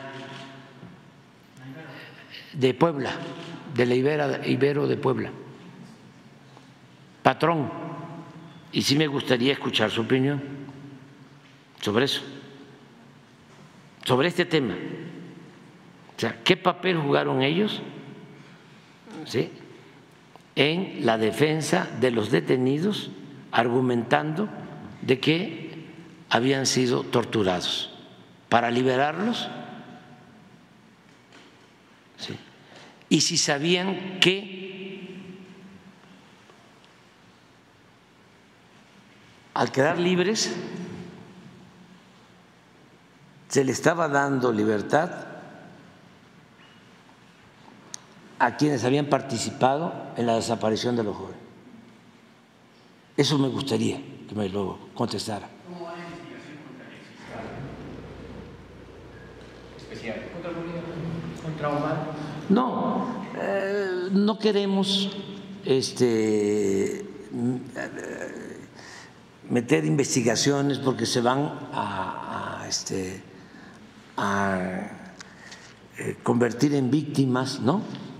y que ya los estamos persiguiendo. No, no, no, no, no, no, para nada. Lo que queremos es conocer la verdad. ¿Sí? O sea, a ver, porque lo que está de por medio es encontrar a los jóvenes. Y es un compromiso que hice con los padres y además a todos nos conviene. Es un asunto de interés nacional pero me encuentro estas cosas. Eh, cómo, por un lado, se defiende o se busca que se castigue a los responsables y por el otro lado se promueve la libertad de los responsables con el argumento de que fueron torturados y se les libera. Pero además, un estudio del protocolo de Estambul, de acuerdo a los especialistas, lleva un mes, porque se requieren estudios médicos, psicológicos y cosas, y trámites, pues. Pues resulta que el juez pone como plazo 10 días.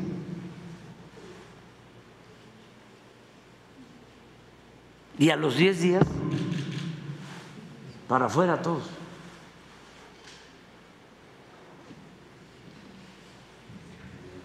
Primero 14 y luego como 40, 50.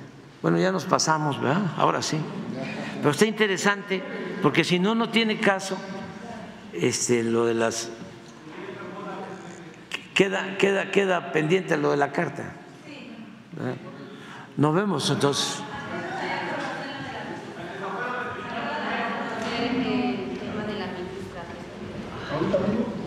Sí, al mediodía, porque yo salgo a Campeche antes de irme a Campeche. para decir o solamente sería un video? Un comunicado.